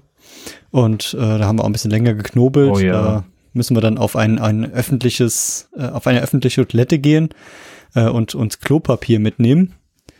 Ähm, aus dem, genau, das war am, am Quickie-Poll-Markt. Ja. Und äh, dieses Klopapier muss dann noch mit dem Handtrockner vorher getrocknet werden, damit wir dann die Blutprobe von der Leiche nehmen können. Äh, Das sind auch so wirklich äh, sehr, sehr coole, aber leicht versteckte Rätsel, die, die auch wirklich Zeit kosten. Und dann braucht man natürlich eine Vergleichsprobe, weil der Bloodtron, der kann keine Blut analysieren, sondern der kann nur Blut vergleichen. Ja. Und dann ähm, haben wir eine, eine blutige Geldbörse gefunden, die der Willy, der ganz am Anfang einmal auftaucht, ähm, entweder irgendwo gemobst hat oder irgendwo gefunden hat oder zumindest bei sich hat. Den, den haben wir dann überzeugt, durch ein kleines Tauschgeschäft uns die zu geben. Das heißt, der bekommt eine Ransom-Geldbörse von dem fiesen Clown und dafür bekommen wir die blutige Geldbörse. Mhm. Durch diesen Abgleich Blutprobe auf dem Toilettenpapier und Blutprobe auf der Geldbörse können wir den Bloodtron dann ähm, ja ein Ergebnis rauslocken. Genau. Ja, und last but not least brauchen wir noch einen Fingerabdruck für den Fingertron 3000. Und ähm, ich habe am Anfang diese Kettensäge erwähnt. Wir finden das Benzin, wir tanken die auf.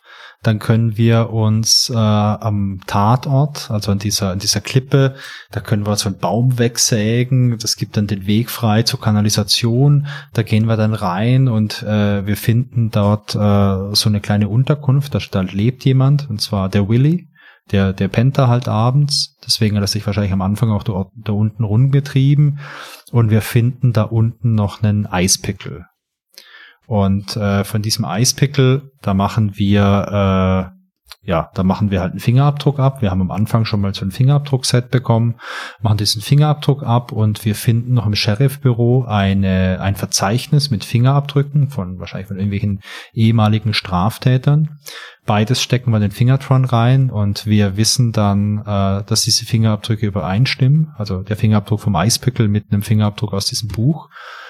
Und ähm, dann nehmen wir diese ganzen drei Ergebnisse von diesen drei Trons und stecken die drei in den Arrestron 3000 und der sagt uns dann, hey, ich weiß, wer der Mörder ist und zwar der Willi ist der Mörder.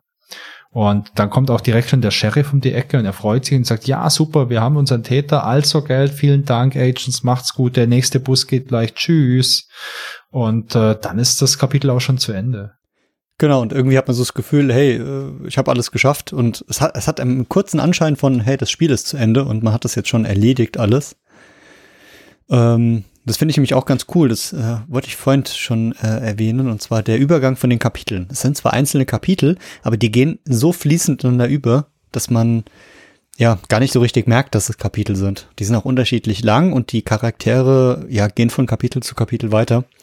Aber trotzdem sind sie im Nachhinein in sich abgeschlossen, aber währenddessen habe ich es gar nicht so bemerkt, dass es Kapitel waren. Ja, ich finde, ich finde das Konzept mit den Kapiteln ganz gut, weil da jedes Kapitel fasst halt so ein bisschen die ganzen möglichen Orte und Rätsel so ein bisschen zusammen. Was macht da irgendwie, finde ich, so eine Klammer rum.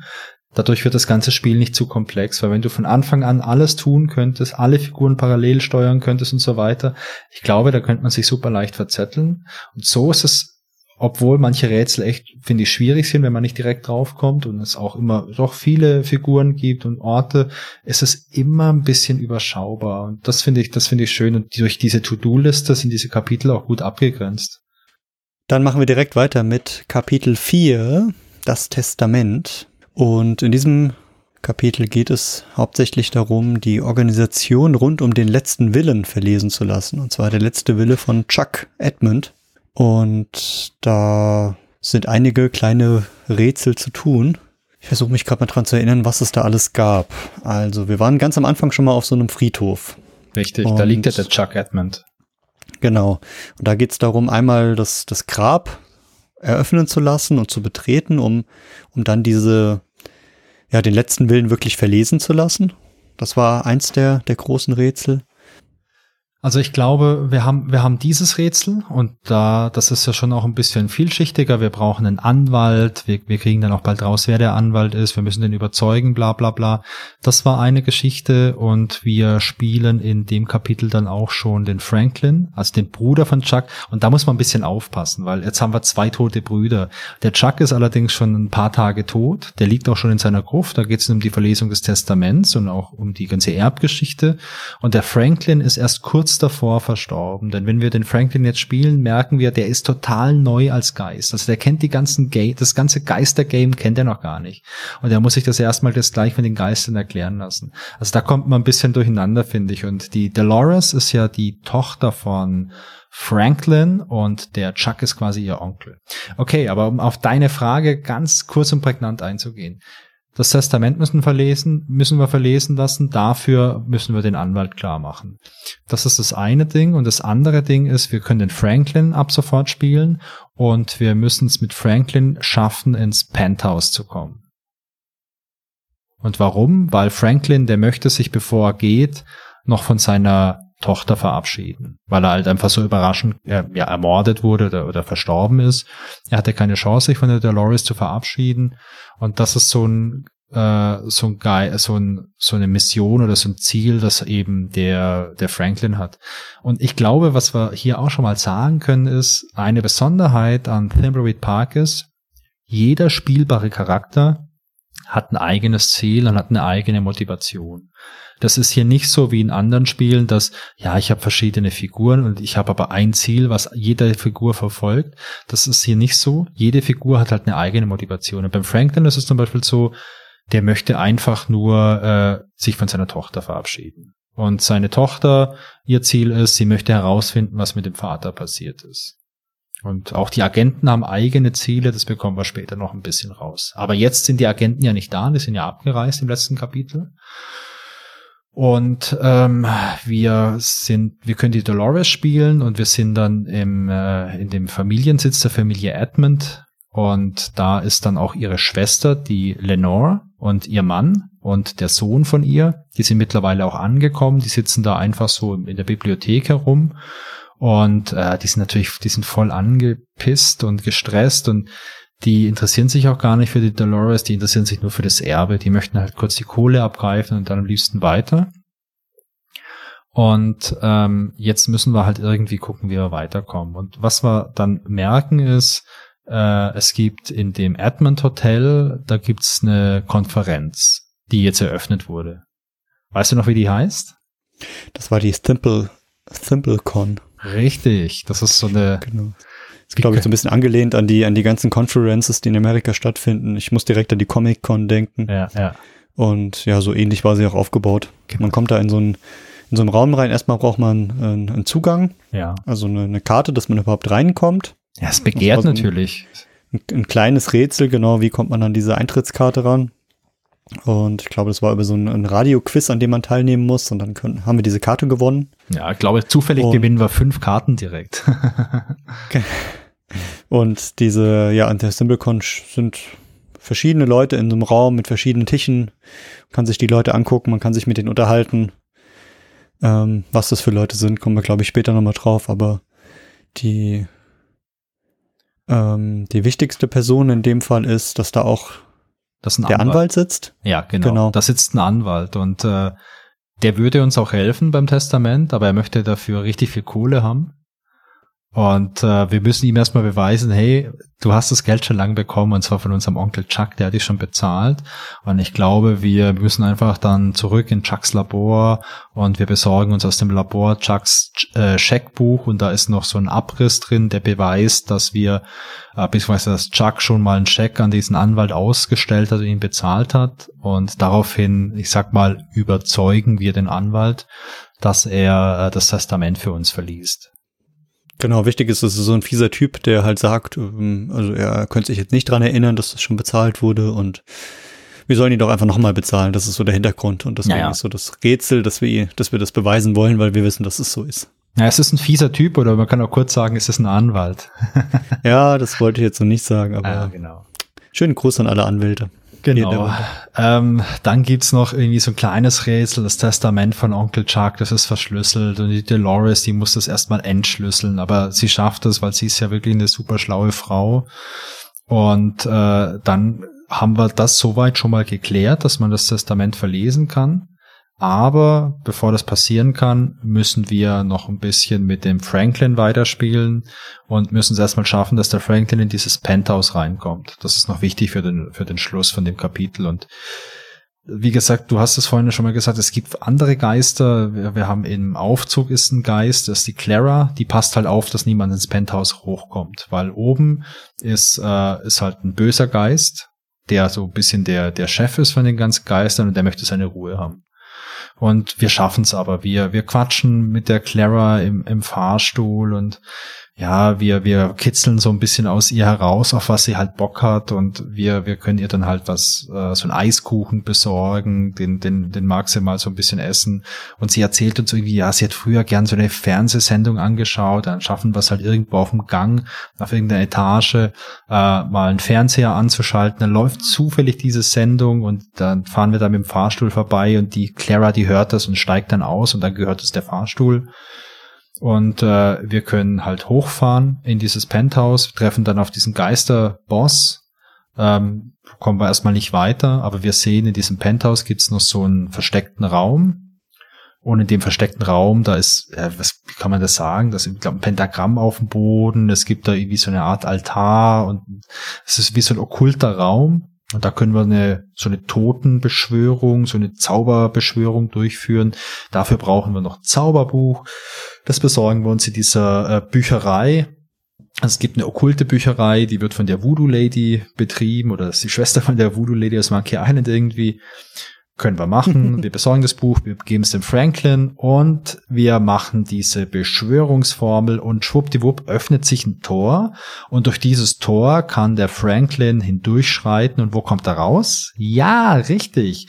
Er kommt auf dem Friedhof raus und zwar direkt bei der Gruft, wo sich gerade auch so die andere ähm, Totengesellschaft sammelt für die Verlesung des Testaments.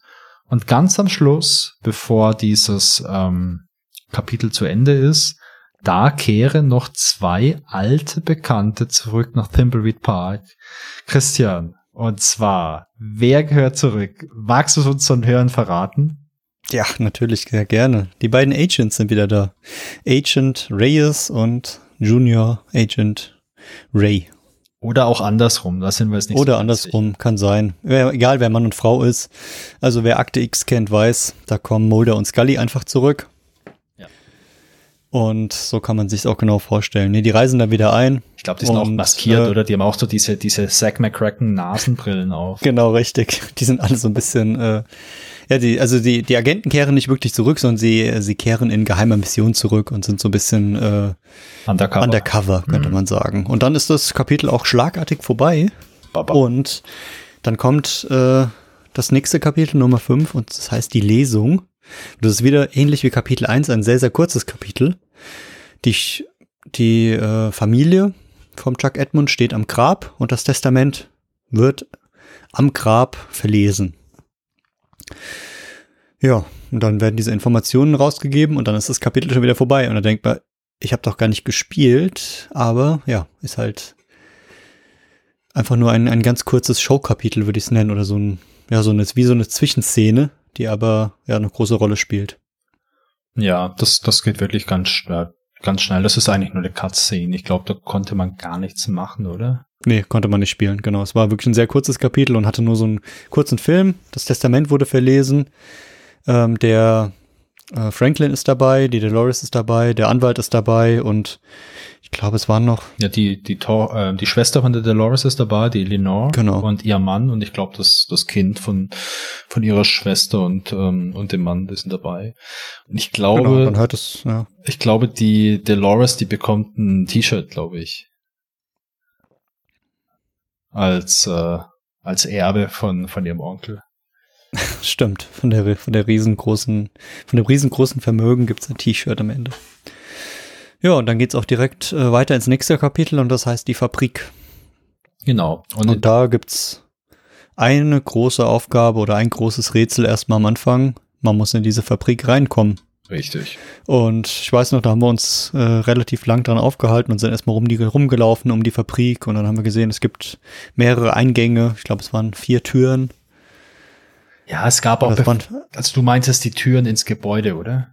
genau, richtig, ja. Ja. aber bevor man an die Tür zum Gebäude kommt, muss man erstmal durch den Zaun durch, denn um den, um die Fabrik ist auch noch ein Zaun, da müssen wir uns da erstmal einen Schlüssel besorgen, der liegt in der Bank, der ist da wie hinterlegt worden.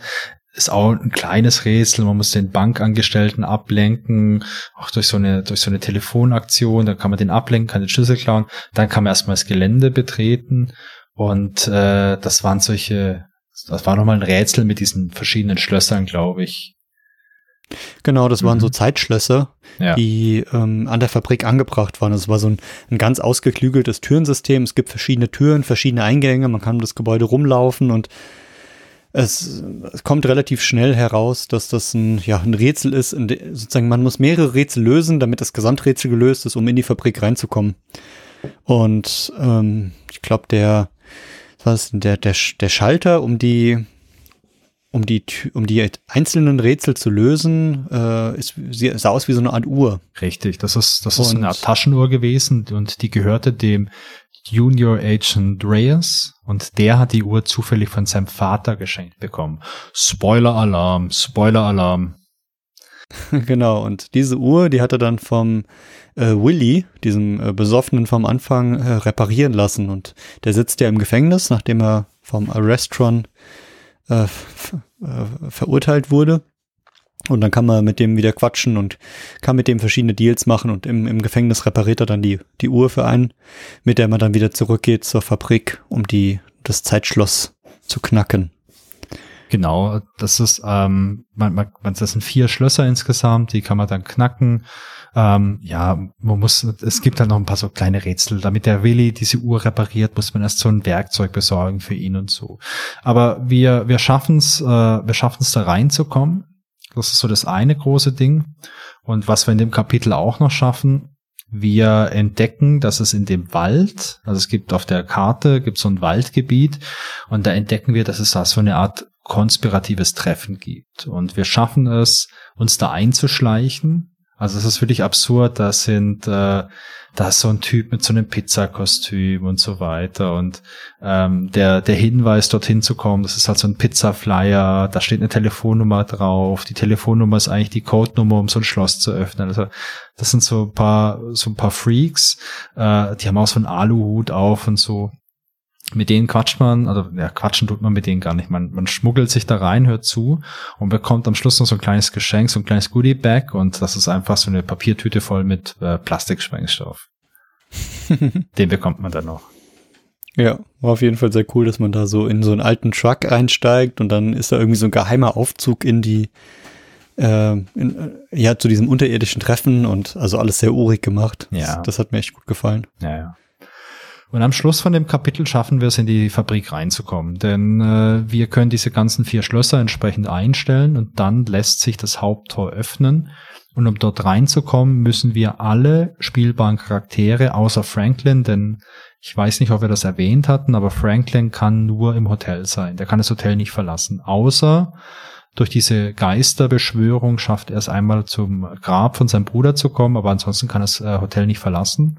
Aber alle anderen vier spielbaren Charaktere, also die beiden Agenten, Ransom the Beeping Clown und die Dolores, die müssen alle zur Fabrik kommen, denn man braucht die vereinten Kräfte. Und zwar müssen halt drei Figuren an dieser Tür ziehen und äh, die vierte Figur, also die Dolores, kann sich durch den kleinen Spalt dann so reinwinden und von innen dann die Tür öffnen. Und wenn die Tür genau, offen dann ist, sind wir in der Fabrik drin. ja, und dann ist das Und- Kapitel auch schon zu Ende. Genau. Und dann äh, beginnt das nächste Kapitel, wie kann es auch anders sein, in der Fabrik. Und das heißt, ich bin mir nicht sicher, ob die deutschen Übersetzungen da richtig sind, aber es heißt der Wahnsinn. Und ja, das Erste, an das ich mich erinnere, ist, dass die, die Fabrik ein sehr ausgeklügeltes Sicherheitssystem hat, ähm, was hauptsächlich durch äh, hauptsächlich Killerroboter steuert. Und ich glaube, dann ist auch eine der ersten Aufgaben, diese, dieses Sicherheitssystem oder diese Killerroboter irgendwie zu deaktivieren oder zu, zu Fall zu bringen. Weißt du noch, wie das gemacht wurde? Ja, die, es gibt so eine Bedienkonsole, da können wir am Anfang direkt hingehen, ohne dass uns die Roboter irgendwie abmurksen. Und äh, da lesen wir auch, wie diese Roboter heißen. Und äh, wir finden in der Bibliothek eine Bedienungsanleitung für diese Roboter, glaube ich. Und mit dieser Anleitung können wir es schaffen, diese Roboter zu deaktivieren. Und nachdem die ausgeschaltet sind, können wir halt hier in der Fabrik weitergehen und wir finden dann das Büro vom Onkel Chuck. Und in dem Büro, da ist ein Safe drin, den können wir öffnen. Und ähm, wir können, das ist auch noch ein Computer und da können wir auch äh, den benutzen und wir können da ein Spiel spielen und zwar Colossal Dungeon Cave Quest 2 und das ist das Lieblingsspiel von Onkel Chuck.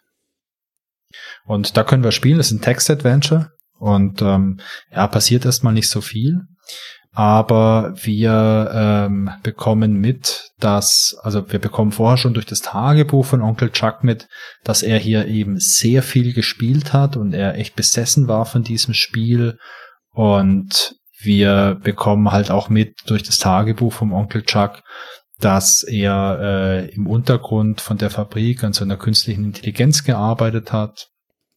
Das war der Pillowtron 3000. Wie könnte es anders sein? Genau. Und dass er mit dieser künstlichen Intelligenz auch dieses Spiel simuliert hat, auf, auf einem ganz großen, dass es ungeahnte Möglichkeiten sind. Also man bekommt schon ein bisschen diese Vibes mit, dass Onkel Chuck vielleicht ein bisschen irre ist. Und äh, wir müssen jetzt aber weiter. Und wir sehen, glaube ich, auch, dass in Onkel Chucks äh, Büro im Boden eine Geheimtür ist, die man nicht öffnen kann. Und um die zu öffnen, bekommen wir irgendwann mal so ein Lösungsbuch in die Finger von diesem Spiel, das er spielt, also von Colossal Dungeon Cave Quest 2. Und in dem Lösungsbuch steht halt drin, was man tun kann, um halt das Spiel zu gewinnen. Und es steht halt drin, hey, an einer Stelle bitte auf gar keinen Fall XY tun, denn wenn du das machst, dann stürzt das Spiel ab.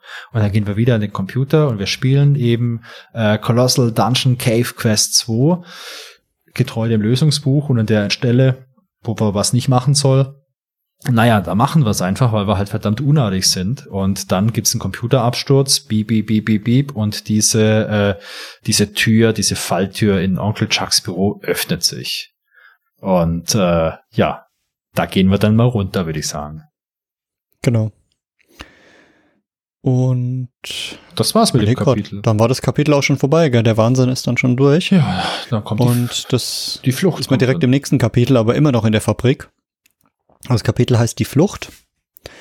Und ja, man ist dann auf dem Weg zu dem Hauptcomputer, dem Pilotron 3000. Diese hochtechnologisierten KI, die sich da irgendwie, na, selbst nach dem Tod noch weiterentwickelt hat. Ja.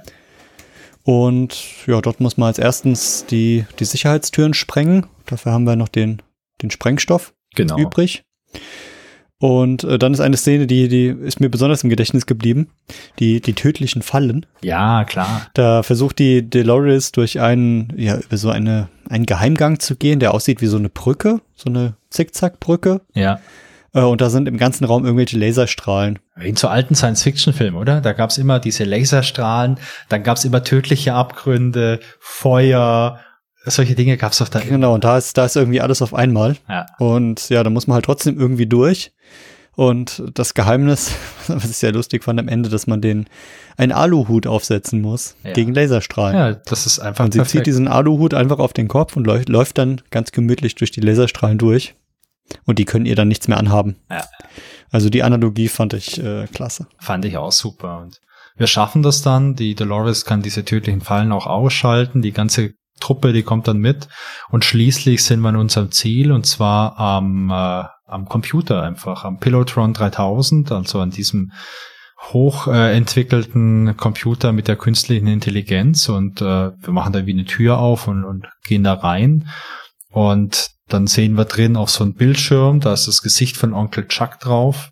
Denn Onkel Chuck hat irgendwie, hat er es geschafft, so seine ja, so seine Persönlichkeit oder so sein Geist in den Computer hochzuladen, um da drin weiterzuleben. Aber wir merken da direkt, der sieht zwar aus wie Onkel Chuck, aber der Typ ist halt total wahnsinnig. Und ähm, jetzt gibt's in dem Pilotron 3000, das sind innen drin äh, sechs solche Röhren und das sind quasi so die Röhren, die den am Leben halten. Wir fangen dann an, diese Röhren Stück für Stück abzuschalten, also sechs Stück sind's, sechs, fünf, vier, drei, zwei. Und wir merken, mit jeder Röhre, die wir abschalten, wird einfach der Pilotron 3000 geschwächt. Und äh, so ganz am Schluss ist so die ganze böse Macht und diese böse Fantasie vom Computer, vom Pilotron 3000, also von dieser künstlichen Intelligenz, die ist fast gänzlich verschwunden. Und es ist nur noch unser Onkel Chuck übrig, nur noch das Bewusstsein vom Onkel Chuck und mit dem unterhalten wir uns dann. Ja, wir unterhalten uns mit dem Onkel Chuck und ähm, dann offenbart er uns, dass es einfach nur noch eine Möglichkeit gibt, wie wir, wie wir die ganze Welt retten können. Aber bevor er uns das offenbart, also bevor er uns sagt, was wir tun müssen, erzählt er uns noch ein ganz anderes Geheimnis. Denn er fragt seine Enkeltochter, nee, es ist nicht seine Enkeltochter, oder? Er ist seine Nichte. Das stimmt, seine Nichte. Es ist ja der Onkel. Das ist ja nicht der Gro der Opa Chuck, sondern der Onkel Chuck. Genau. Genau. Und äh, Onkel Chuck fragt seine Nichte Dolores, hey Dolores, erinnerst du dich eigentlich an deine Mutter? Hast du überhaupt eine Mutter? Denk mal nach. Und die Dolores sagt, nee, ich erinnere mich nicht dran. Und Onkel Chuck sagt ihr, ja, das liegt daran, du bist in einem Spiel. Das ist nicht die echte Welt. Das ist hier, das ist nur ein Computerspiel. Und äh, jetzt musst du aufpassen, denn äh, die Programmierer von dem Spiel, die haben schon entdeckt, dass hier irgendwas schief läuft und die suchen gerade schon den Fehler.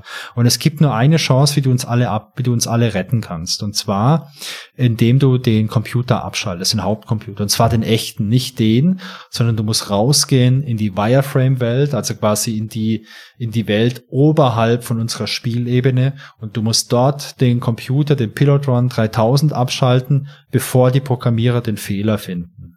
Bitte mach das. Und äh, das ist natürlich erstmal eine geile, eine geile Szene, finde ich, weil als damit habe ich nicht gerechnet. Ich habe gedacht, ey, ich auch nicht, ne? wir schalten den Computer ab, Feuer irgendwo und fertig. Ich habe es auch im ersten Moment überhaupt nicht verstanden, was sie da meinten mit Wireframe-Welt und dann haben sie wirklich da eine neue Ebene geschaffen. Ja. Ähm, ja, die auch nur ganz kurz da ist, aber die einen so ein bisschen zum Nachdenken bringt. Ja.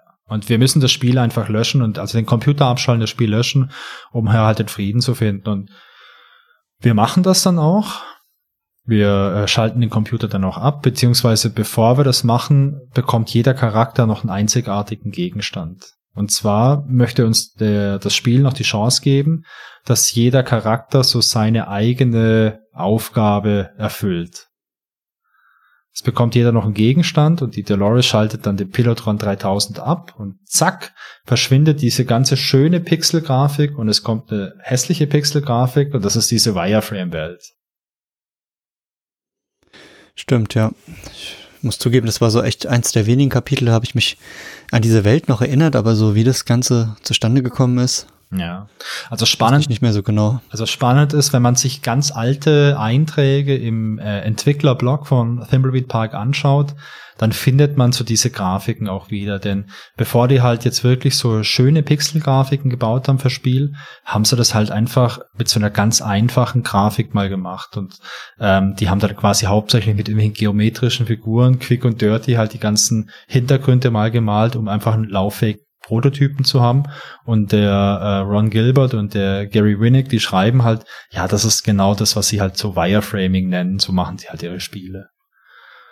Und dann sind wir halt in Wireframe Thimbleweed Park und ähm, wir können dann halt die ganzen Figuren durchspielen.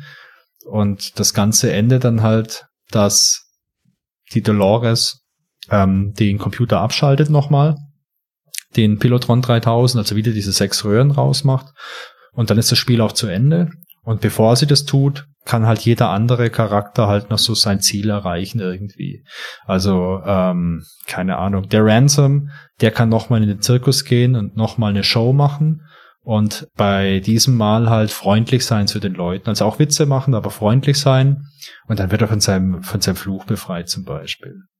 Oder der, der Junior Agent Reyes, dessen Vater, der war Wachmann in der Kissenfabrik und der wurde dafür verantwortlich gemacht, dass die, dass es da mal ein Feuer gegeben hat. Der kann halt einfach äh, das Geständnis von Onkel Chuck, weil der war letztendlich äh, der und die künstliche Intelligenz steckten dahinter. Der kann das halt dieses Geständnis äh, zur Zeitung bringen, dann wird es da abgedruckt und dann ist so der Namen reingewaschen. Solche Dinge kann man dann noch machen. Ja, und am Schluss schalten wir diesen Pilotron 3000 in der Wireframe-Welt ab und dann kommt der Abspann. Das war es im Großen und Ganzen, das war jetzt schon die ganze Story. Das war ja eigentlich ja.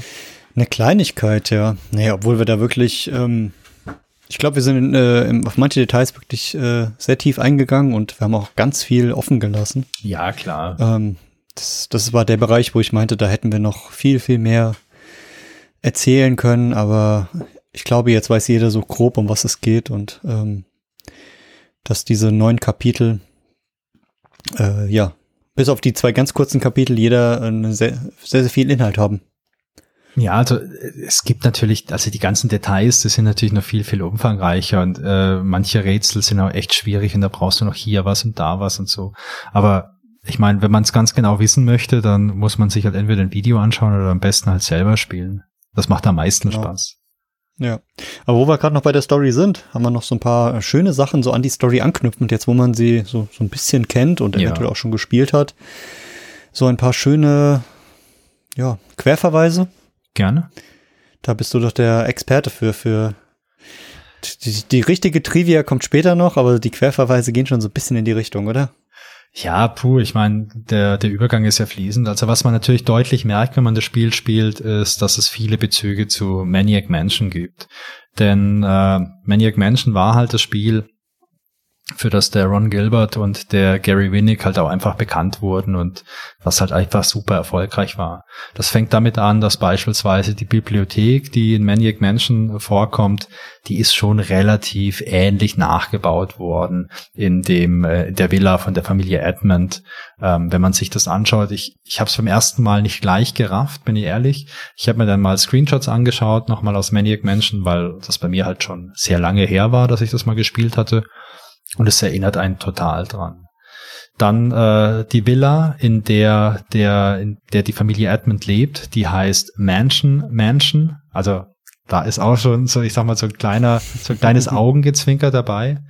Dann spielt äh, Thimbleweed Park im Jahr 1987 und das ist das Jahr, in dem Maniac Mansion erschien.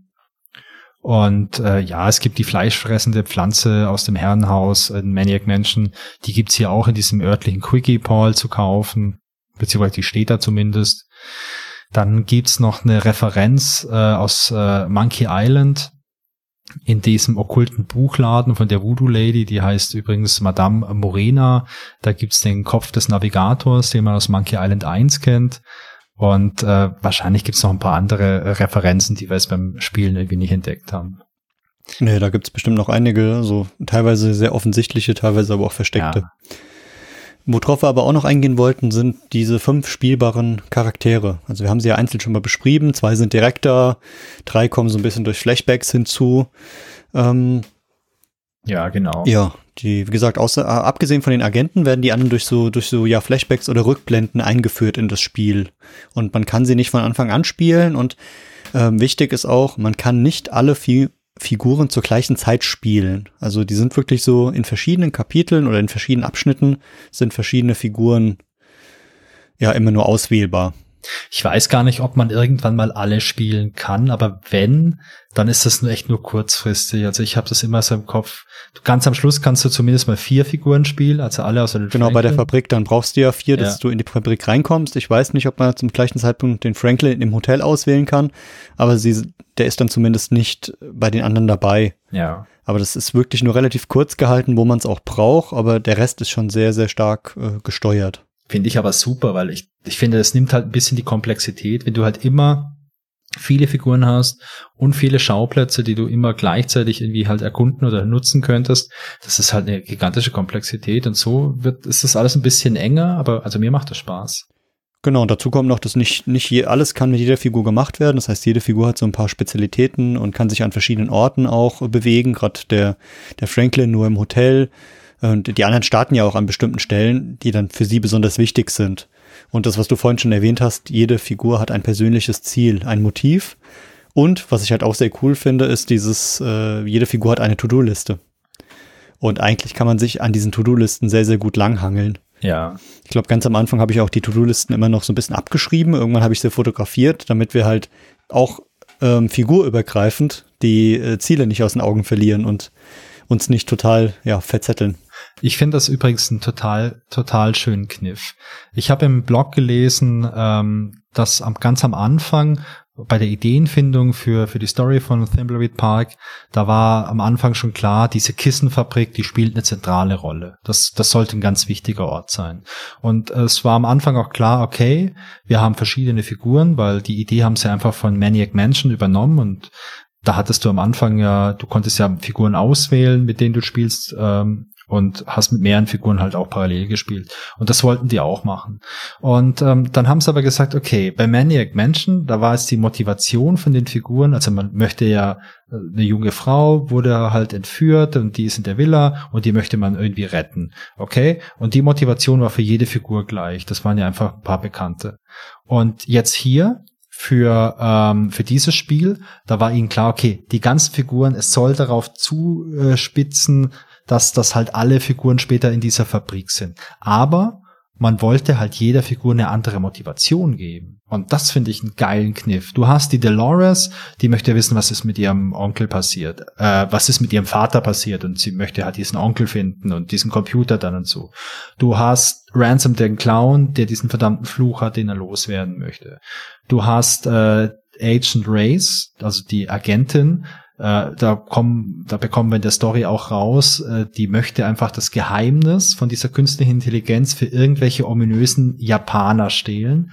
Und last but not least hast du noch den Junior Agent Reyes, dessen Vater war Wachmann in der Fabrik. In der Fabrik gab es ein Feuer und dem Vater wurde halt die Schuld zugeschoben und er möchte den Namen reinwaschen. Und das ist schon geil, finde ich. Die möchten alle in diese Fabrik, haben alle einen starken, nachvollziehbaren Grund dafür, aber der ist unterschiedlich und irgendwie werden die so eine Art vielleicht eine Zweckgemeinschaft so. Hey, wir haben das gleiche Ziel, unterschiedliche Gründe, aber wir möchten in diese verdammte Fabrik rein und wissen, was da los ist. Und das finde ich super. Und das ist komplett anders genau. wie bei Maniac Mansion oder Day of the Tentacle hatten wir es ja auch so, dass wir drei Figuren haben, aber die haben die gleiche Motivation. Genau, und was ich auch cool finde, was sie da für einen Kniff hinbekommen haben, also die, die Steuerung ist für alle die gleiche. Ist halt so wie bei einem typischen äh, Adventure. Ähm, jeder hat so einen neuen äh, Aktionen, die er ausführen kann. Also bei den, bei den ganz klassischen ist es öffne, schließe, gebe, dann nehme, schaue an, rede mit und drücke, ziehe und benutze. Klassisch zu dem Inventar. Und hier haben sie halt noch eine weitere Ebene reingebracht, und zwar bei Franklin. Nachdem er gestorben ist und ein Geist ist, hat er plötzlich äh, ein paar, ich würde fast sagen, obskure äh, Tätigkeitsworte, und zwar Klage, Stöhne, Spritze, Zeppe, Schaue und Verzage und Kühle, Rede und Puste. Im Nachhinein wissen wir, die meisten Dinge davon sind vollkommen an den Haaren herbeigezogen. Und man braucht, glaube ich, nur zwei oder maximal drei. Ähm, auf jeden Fall äh, sehr, sehr cool überlegt, dass ich, dass natürlich ein, ein Geist nicht das gleiche machen kann wie ein Mensch. Und drücken und ziehen, wenn man durch Wände durchfliegen kann, ist halt auch äh, echt blöd, ja. Aber das ist dann noch so on top, da, also, da merkt man halt wieder so die Detailgetreue, was sie sich da überlegt haben und die spielbaren Charaktere auch unterschiedlich ausgestattet haben. Was gab es denn sonst noch so für Charaktere? Das waren so die Hauptcharaktere, also mit denen wir wirklich gespielt haben. Aber es gab ja gefühlt unzählige, ja, so Nebenschauspieler. Ja. Wer hat denn aus deiner Sicht die beste Rolle als Nebendarsteller verdient? Ähm, du hast gesagt, der Sheriff und der Leichenbeschauer ich auch und der Rezeptionist, gesagt, die die gleiche Person sind. Hätte ich auch gesagt, die drei, die, die sind halt lustig, weil die halt alle so diese Besonderheiten in ihrer Sprache haben und diese englische Sprachausgabe, die finde ich auch mega geil. Also das hat mir echt viel, viel Spaß gemacht. Ansonsten, wen hatten wir sonst noch? Wir, äh, wir haben die Leiche, diesen, äh, diesen Boris, das sehen wir nicht wirklich viel, das sehen wir nur ganz am Anfang. Ja, der verpixelt sehr schnell. Ja, der verpixelt viel von dem. Wir haben, wir haben den Willi, der eine tragische Figur ist, denn wir lernen den ja echt so als, ich sag mal in Anführungszeichen, Penner kennen. Also es ist ein Obdachloser, der ist ein Trinker, äh, der wird verdächtigt, diesen, diesen Boris ermordet zu haben. Ähm, aber wir finden halt heraus, dass der Willi eigentlich mal ähm, begnadeter Uhrmacher war. Und der hat auch ein Uhrengeschäft gehabt und ähm, es war auch der Onkel Chuck, der ihn ruiniert hat. Also es ist eigentlich eine total tragische Figur. Genau, dann haben wir dieses ähm, merkwürdige Pärchen in diesem Diner, das da arbeitet. Diese Frau, die sehr viel redet, der Typ, der so ein bisschen ich glaube, der schwitzt äh, einfach viel. hinter dem hinter dem Tresen oder hinter dem Grill steht und irgendwelches Essen zubereitet, was keiner haben will. Ja. Ähm, von dem Essen wird ja auch wirklich jedem schlecht. Ja. Ähm, ja, die sonst spielen die aber keine so große Rolle. Ja, ich find's auch geil. Du Dann kannst ja mit jeder, du kannst mit jeder Figur in diesen Diner gehen, du kannst dir so eine alte, so einen alten Hotdog reinziehen und dann übergibt sich jeder. genau. Das ist immer, immer die gleiche Szene. Kann man aber, glaube ich, beliebig oft machen. Ja. Das ist immer wieder ein Highlight. Genau, dann haben wir noch diese ganzen Geister in dem Hotel. Also mhm. sobald der Franklin äh, gestorben ist, kommt er ins Hotel, dass die, die Clara, die die ganze Zeit als ja, Wache in dem Aufzug ist, der Virgil und der Xavier, die, ja, auch der Xavier ist, glaube ich, der, der Boss, oder? Der oben in dem Penthouse sitzt. Ja, ich glaube, der Xavier ist, ist, der Boss oben und der Virgil ist, ist so ein anderer Geist, der ist eigentlich auch ganz umgänglich. der Virgil ist doch der Türsteher unten, oder? Der am ja. Ausgang steht und sagt, dass da keiner raus darf genau, aus dem Hotel. Das ist der Türsteher. Genau. Wen haben wir denn noch? Dann haben wir noch die, die Natalie. Die Reporterin. die Reporterin von dem Nickel.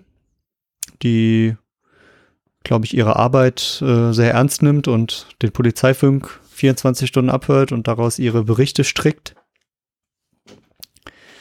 Ja, erwähnt haben wir vorhin schon mal die Ricky Lee, sehr sympathische Frau, die den Röhrenladen jetzt besitzt und äh, früher Torten gemacht hat. Ja, und die kann verdammt gute Thimbleweed Berry äh, Kuchen machen. Genau, ansonsten, wir haben den Verkäufer noch aus diesem äh, Quiggy Paul Laden, den Leonard, dann hatten wir noch die Tante, den Onkel von der Dolores und dann hatten wir noch unsere zwei Klempnerinnen mit ihren geilen Taubenkostümen. genau, die Pigeon Brothers, Sisters, wie auch immer. Ja, aber ich glaube, dann haben wir schon alle. Aber das sind echt viele Charaktere und das, ja, was halt so typisch für das Adventure ist. Man kann sich mit allen unterhalten, man kann aus allen viel rausziehen, man kann sich auch beliebig oft mit ihnen unterhalten. Also da kann man sehr, sehr, sehr viel Zeit reinstecken, äh, jeden, jeden Dialog bis zum Ende zu führen. Aber weißt du, was ich jetzt gerade merke, sie, das sind keine 80 hm. Stück. Also die Verpackung hat mir 80 Charaktere versprochen. Also. Oh, da müssen wir vielleicht nochmal durchgehen. Äh, nochmal noch mal genau zählen. Schwierig. Aber vielleicht, äh, der Anwalt war noch, die ThimbleCon war noch da. Ja, stimmt. Ja, ganz, da kriegen wir noch ein paar raus. Ja, auf der, auf der ThimbleCon, das, das sind noch einige, stimmt natürlich.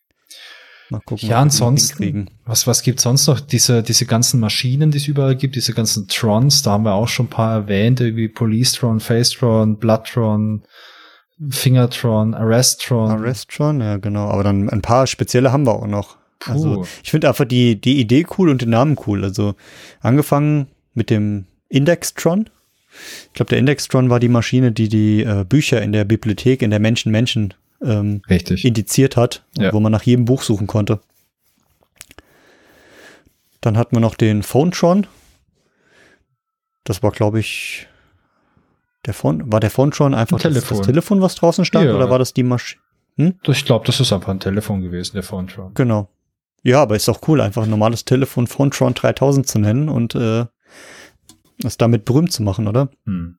Ja, der Dortron, wie der Name sagt, ist die äh, Türsicherung in der Fabrik.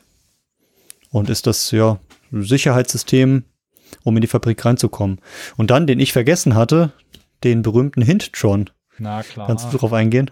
Ja, es, es gibt ein Ingame-Hilfesystem. Ich kann leider nicht sagen, ob das gut oder schlecht ist, aber das ist der, dieser Hintron 3000 natürlich. Ähm, da hängen überall so Zettel und so Anschläge irgendwo mit einer Telefonnummer und die kannst du anrufen, wenn du Hilfe brauchst. Und wir hätten es eigentlich am Schluss mal ausprobieren sollen, um uns das mal anzuschauen. Aber wir haben natürlich keine Hilfe gebraucht und äh, deswegen haben wir den auch nicht ausprobiert. Genau. Ich weiß nicht, ob das äh, sozusagen daran angeknüpft ist, aber es gibt eine lustige Kinderserie, die heißt Wuselgusel. Und der erfindet auch immer ähm, verschiedene, äh, ja, verschiedene Geräte und die nennt er immer äh, 3001. Vermutlich das heißt, der Ron Gilbert. zum Beispiel, der erfindet eine Erfindermaschine 3001 oder eine Müllmaschine 3001, eine Raketenflugmaschine 3001. Fand ich sehr cool. Da musste ich direkt dran denken, als ich das im Spiel gesehen habe. Ja, also ich glaube, Ron Gilbert ist wahrscheinlich ein riesengroßer Wuselgusel-Fan. Also ich, ich könnte es mir, an, ich könnte es mir andersrum vorstellen. Deswegen kam ich drauf. ähm, deswegen auch 3001 einfach die Nachfolge. Naja. Oder zumindest wenn die, wenn die Ersteller alte Ron Gilbert-Fans waren. Ja. Dann habe ich noch einen kleinen Ingame-Hint gefunden. Ihr habt ganz am Anfang habe ich schon gesagt, es gab so diesen Hinweis so, hey, äh, ihr solltet eventuell ab und zu mal speichern. Und es gibt im Spiel wohl mehrere Hinweise darauf, dass es schließlich kein Sierra Adventure ist und man nicht sterben kann. Das ist auch gut so. Aber trotzdem sollte man speichern. Ja, bei einem anständigen Adventure darf man nicht sterben, sonst ist das ein Scheißspiel. ja, es stimmt, hast du recht. Haben wir ja schon Erfahrung gemacht. Mhm. Aber äh, zu einem ganz wichtigen Punkt, gibt es denn irgendwelche Themen und Fragen, die in der ganzen Story offen geblieben sind oder die uns das Spiel nicht beantworten wollte? Ja, die gibt's. Gut, gut dass du fragst, Christian. Zufällig äh, habe ich mir da mal Gedanken drüber gemacht. Ja, es gibt ein paar Fragen, denn am Anfang äh, wird dieser Boris Schulz ermordet und wir wissen nicht, wer das ist. Okay, der Restaurant hat gesagt, das ist der Willi, aber war es der Willi wirklich? Der wirkt auf mich nicht wie ein Mörder irgendwie. Und ähm, dann der Franklin ist auch tot und wir kriegen nicht mit, was passiert ist. Also der wurde irgendwie im Hotel ermordet, aber wir wissen nicht, wer oder was ihn ermordet hat. Und äh, wir sehen immer wieder mal so kurze Cutscenes und in diesen Cutscenes, da werden wir durch eine Kamera beobachtet.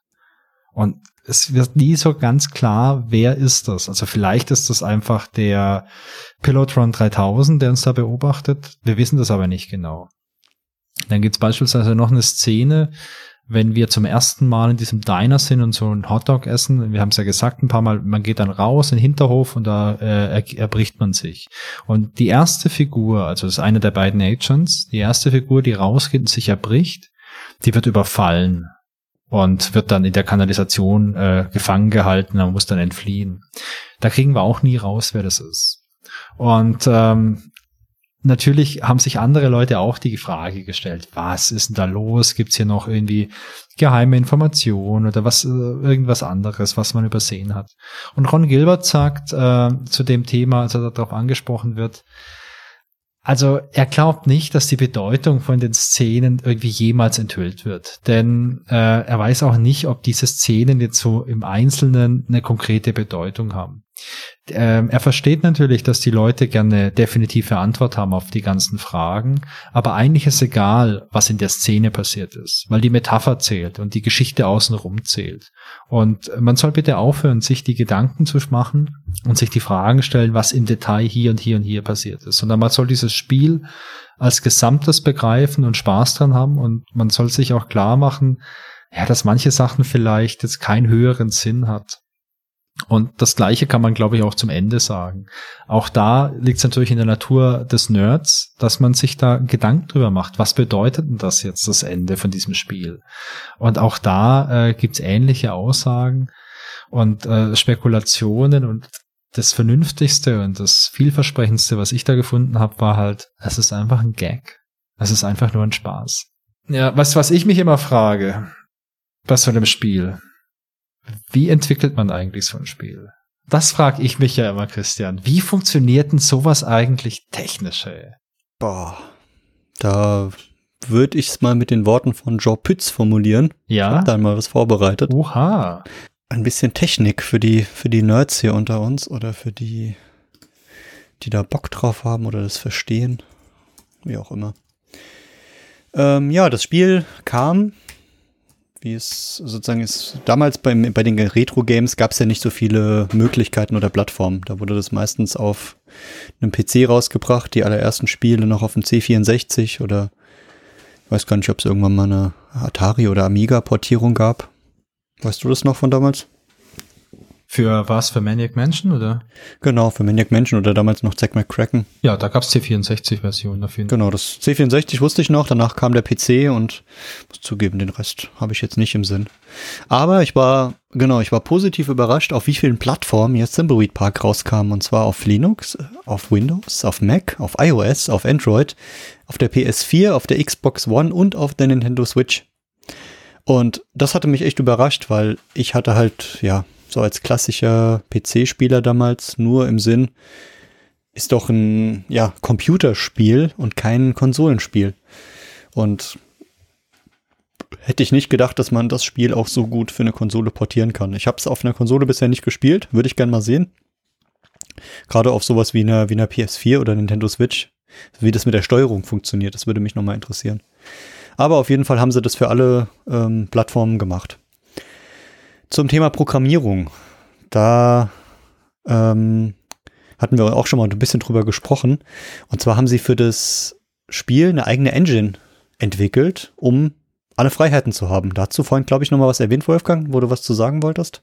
Naja, wenn du sagst sie, dann ist es halt eher, weil diese Engine hat halt Ron Gilbert ge geschrieben. Ich habe ich habe ja, wie gesagt, mir diesen Entwicklerblog durchgelesen und äh, Ron Gilbert schreibt irgendwann ganz am Anfang, ah, ich, entweder war es im Thimbleweed Park Blog oder es war auf seinem privaten Blog, der schreibt ja auch unter äh, grumpygamer.com, ähm, hat er irgendwie mal so gefragt, hey Leute, kennt jemand eine vernünftige Engine für so 2D-Adventures? Und irgendwann mal später äh, gab es wohl nichts Vernünftiges, er hat angefangen, sowas selber zu entwickeln. Seine Begründung war so sinngemäß, hey, diese fertigen Engines, ähm, ja, da fehlt immer irgendwas, was ich gern haben möchte. Mir ist es wichtig, dass ich sowas einfach so customizen kann, dass es meinen Vorstellungen entspricht.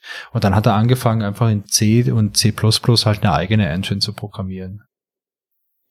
Genau, und das, äh, die, Engine hat er dann äh, selbst entwickelt und das ganze Scripting darauf basierend hat er dann in Squirrel, Squirrel geschrieben. Ein super wunderschönes Wort. Ich glaube, wenn ich eine Programmiersprache entwickelt hätte, hätte ich sie auch Squirrel genannt. Ja, die Eichhörnchensprache. Weil ich, weil ich Eichhörnchen so toll finde. Ja. Und äh, ja, Squirrel ist eine imperative, objektorientierte Programmiersprache auf hohem Niveau, Ja, genau. die als leichtgewichtige Skriptsprache entwickelt wurde und ähm, optimiert wurde auf Speicherbandbreite und Echtzeitanforderungen, also speziell für Videospiele.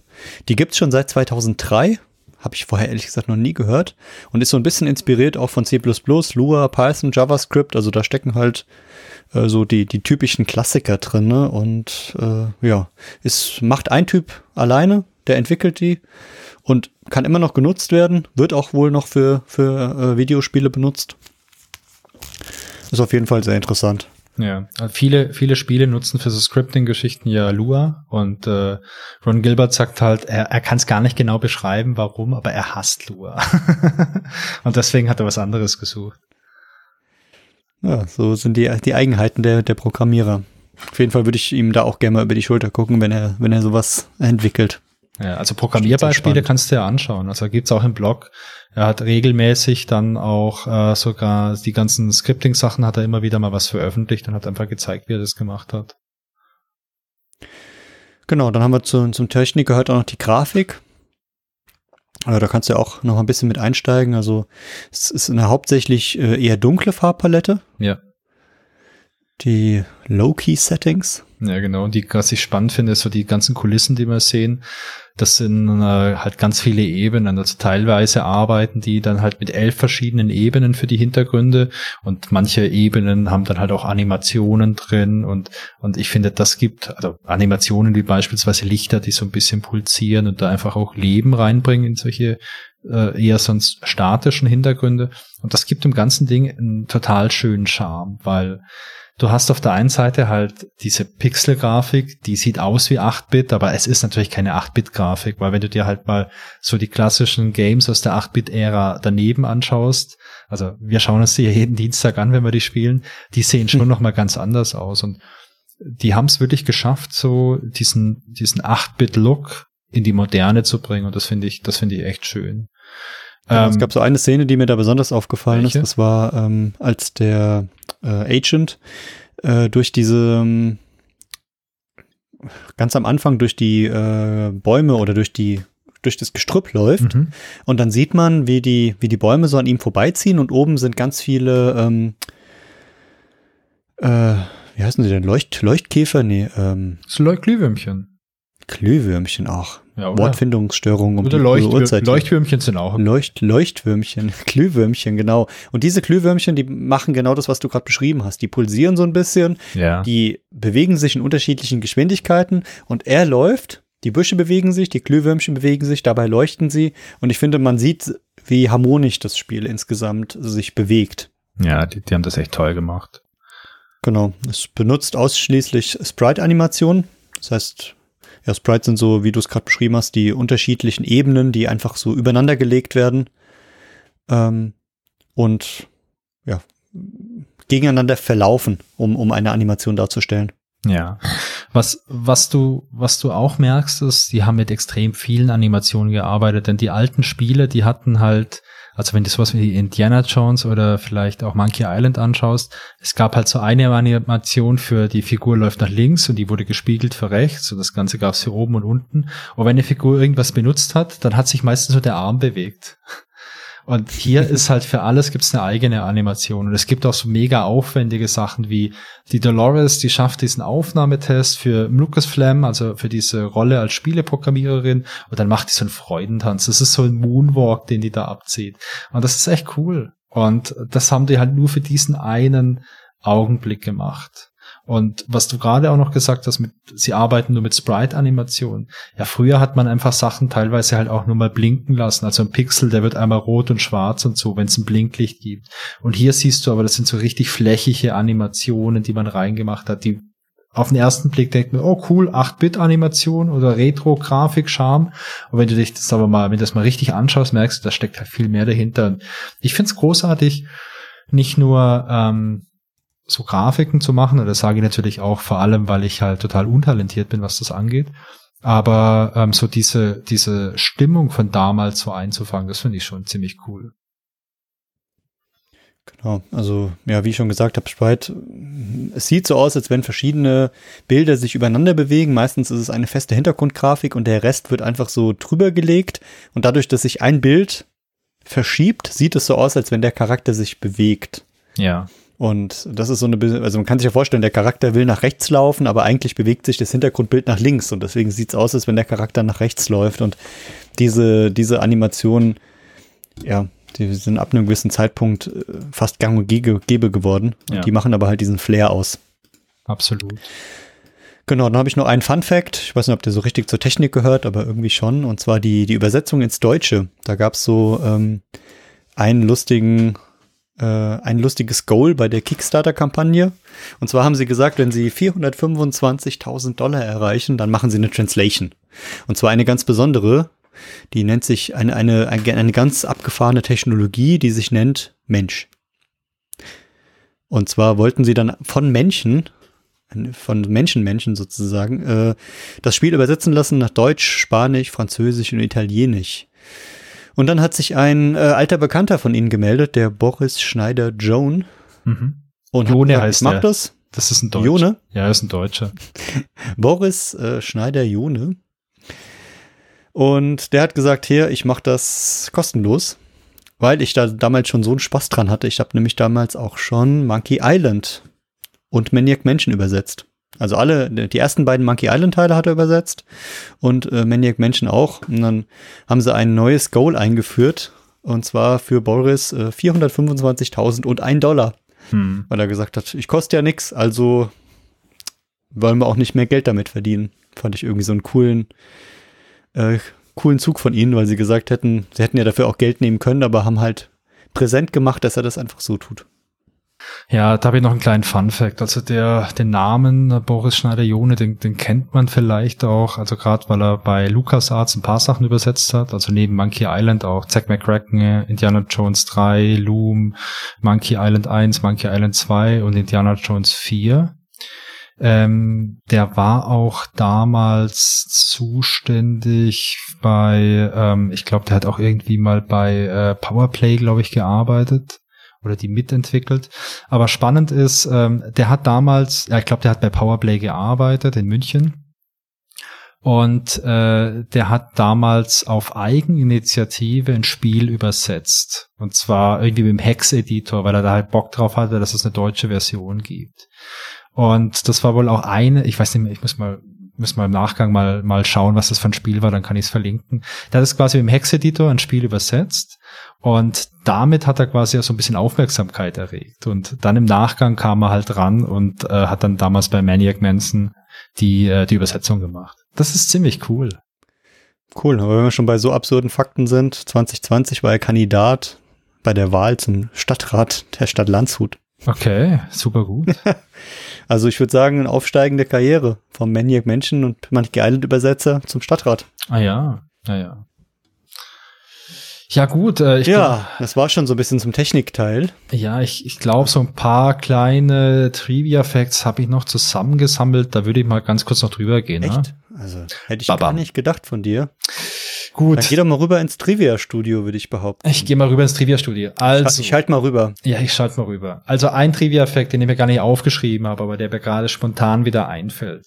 Bei der Kickstarter-Kampagne, da gab's ja immer verschiedene Perks. Also je nachdem, mit was für einem Level du unterstützt, bekommst du irgendwas. Das fängt an von, hey, du bekommst ein Danke, bla bla bla, gab verschiedene Sachen. Und ein Perk, den es gab, ich weiß nicht mehr wie viel Dollar, ich glaube, war nicht so super viel, 10, 15 Dollar. Da hast du eine Absolution bekommen, dass alle Sünden, die du begangen hast in Bezug auf Raubkopien von Monkey Island, wurden dir vergeben. Also quasi, wenn du damals äh, eine Sicherheitskopie von Monkey Island hattest, du weißt, was es ist, damals hat man teilweise die blöden Handbücher und die Originaldisketten einfach verloren, hatte nur noch die Sicherheitskopie. Um dein Gewissen reinzuwaschen, konntest du hier mit einem bestimmten Level unterstützen und dann wurde dir das vergeben und das war nicht ziemlich cool.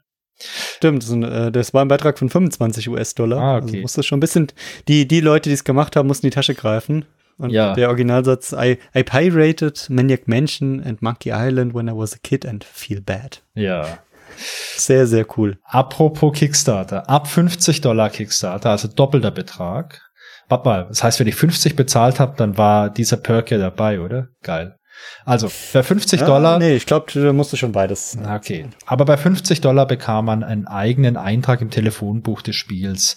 Wir finden an verschiedenen Stellen im Spiel Telefonbücher mit ganz vielen Einträgen.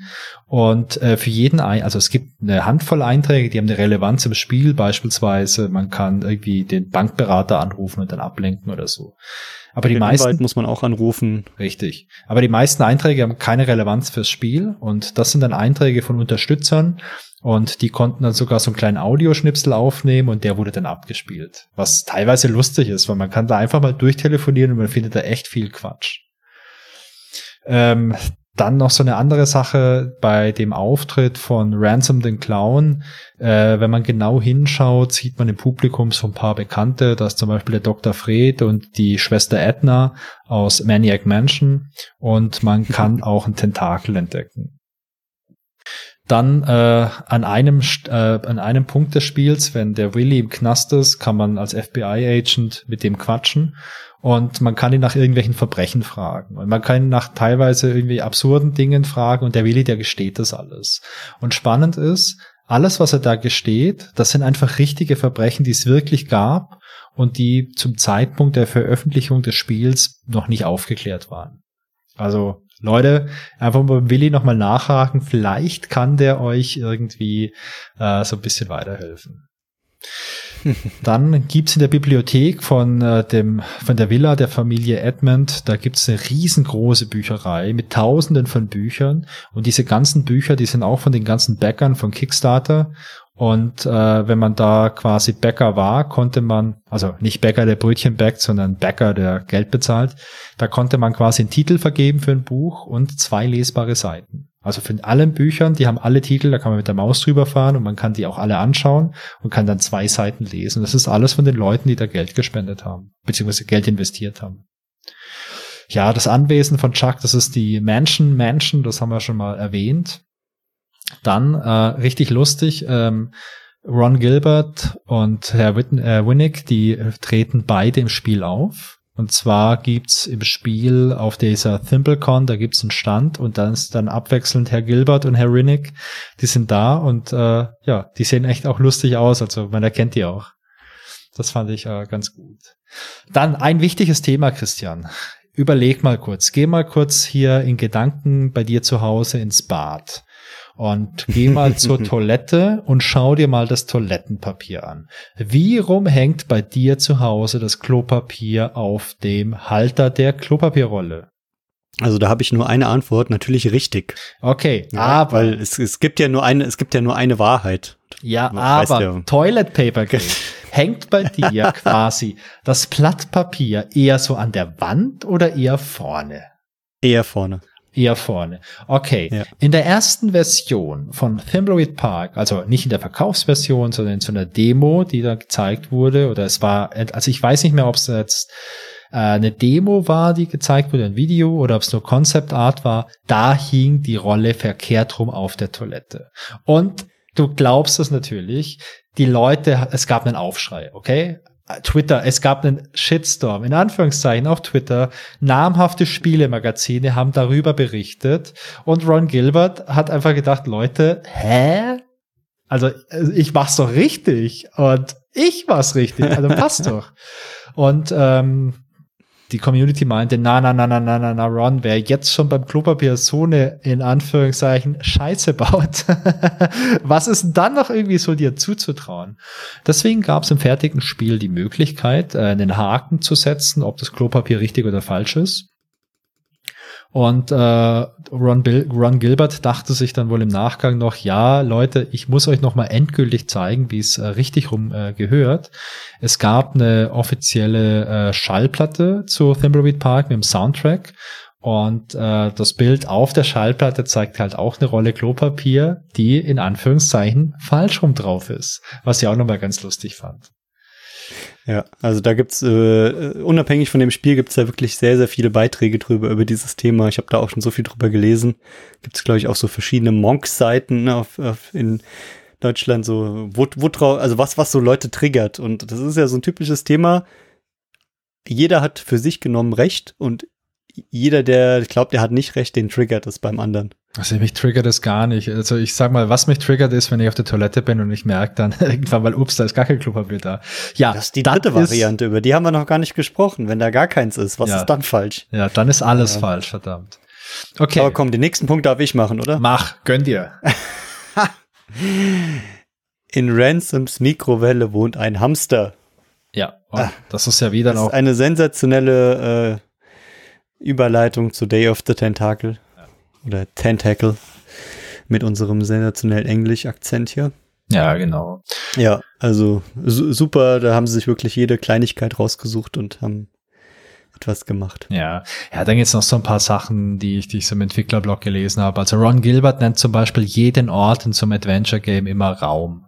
Und zwar schreibt er, bei Maniac Mansion, da gab's ja im Prinzip nur Räume in dieser ganzen Villa. Und deswegen, als damals äh, Scum entwickelt wurde, also die Engine von Maniac Mansion und im Nachgang auch vielen anderen Games, da wurde eben dieses Konzept von der Location, die nannten das einfach Room. Und für ihn ist das so fest im Kopf verknüpft, dass jetzt auch bei Thimbleweed Park und bei dieser Adventure Engine, die sie entwickelt haben, da hat er einfach so weitergemacht. Jeder Ort ist ein Room. Und das ist für ihn, das ist einfach so Adventure-Logik.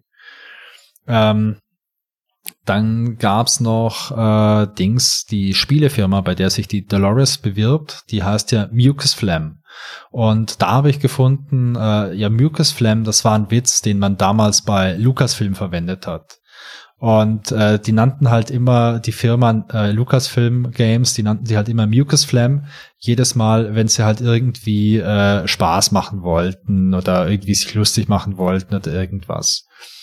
Und ähm, ich habe noch mal ein bisschen weiter nachgeschaut. Und zwar der Ron Gilbert schreibt, die hatten damals bei Lucasfilm hatten die verschiedene Tools. Und es gab ein Tool, das hieß Mucus und das äh, Tool war dafür zuständig, die ganzen Grafiken und diese ganzen Script-Assets und so, die alle zusammenzupacken zu so einer großen Datei. Also das war einfach so ein Tool, das wir verwendet haben. Das war einfach Mucus und es gab ein Tool, das hieß Flam und Flam war so eine grafische Oberfläche, mit der die Programmierer halt irgendwie Objekte definieren konnten und äh, in ihren Grafiken halt festlegen konnten, wo sind da jetzt irgendwelche Hotspots und Pfade für die Figuren. Und äh, das findet sich dann quasi auch wieder in dem in dem Namen. Ja, was gibt's noch? Im okkulten Buchladen, den haben wir auch schon ein paar Mal angesprochen, da wo die Voodoo Lady ist, da gibt's auch über 300 verschiedene Bücher und die Inhalte für die Bücher, also auch den äh, die Titel, die äh, wurden auch von Fans eingeschickt und zwar gab's dann im offiziellen Thimbleweed Park Blog gab's einen Aufruf von Ron Gilbert, der schrieb mal, hey Leute, ähm, schickt mir doch bitte mal coole Namen irgendwie für diese Bücher.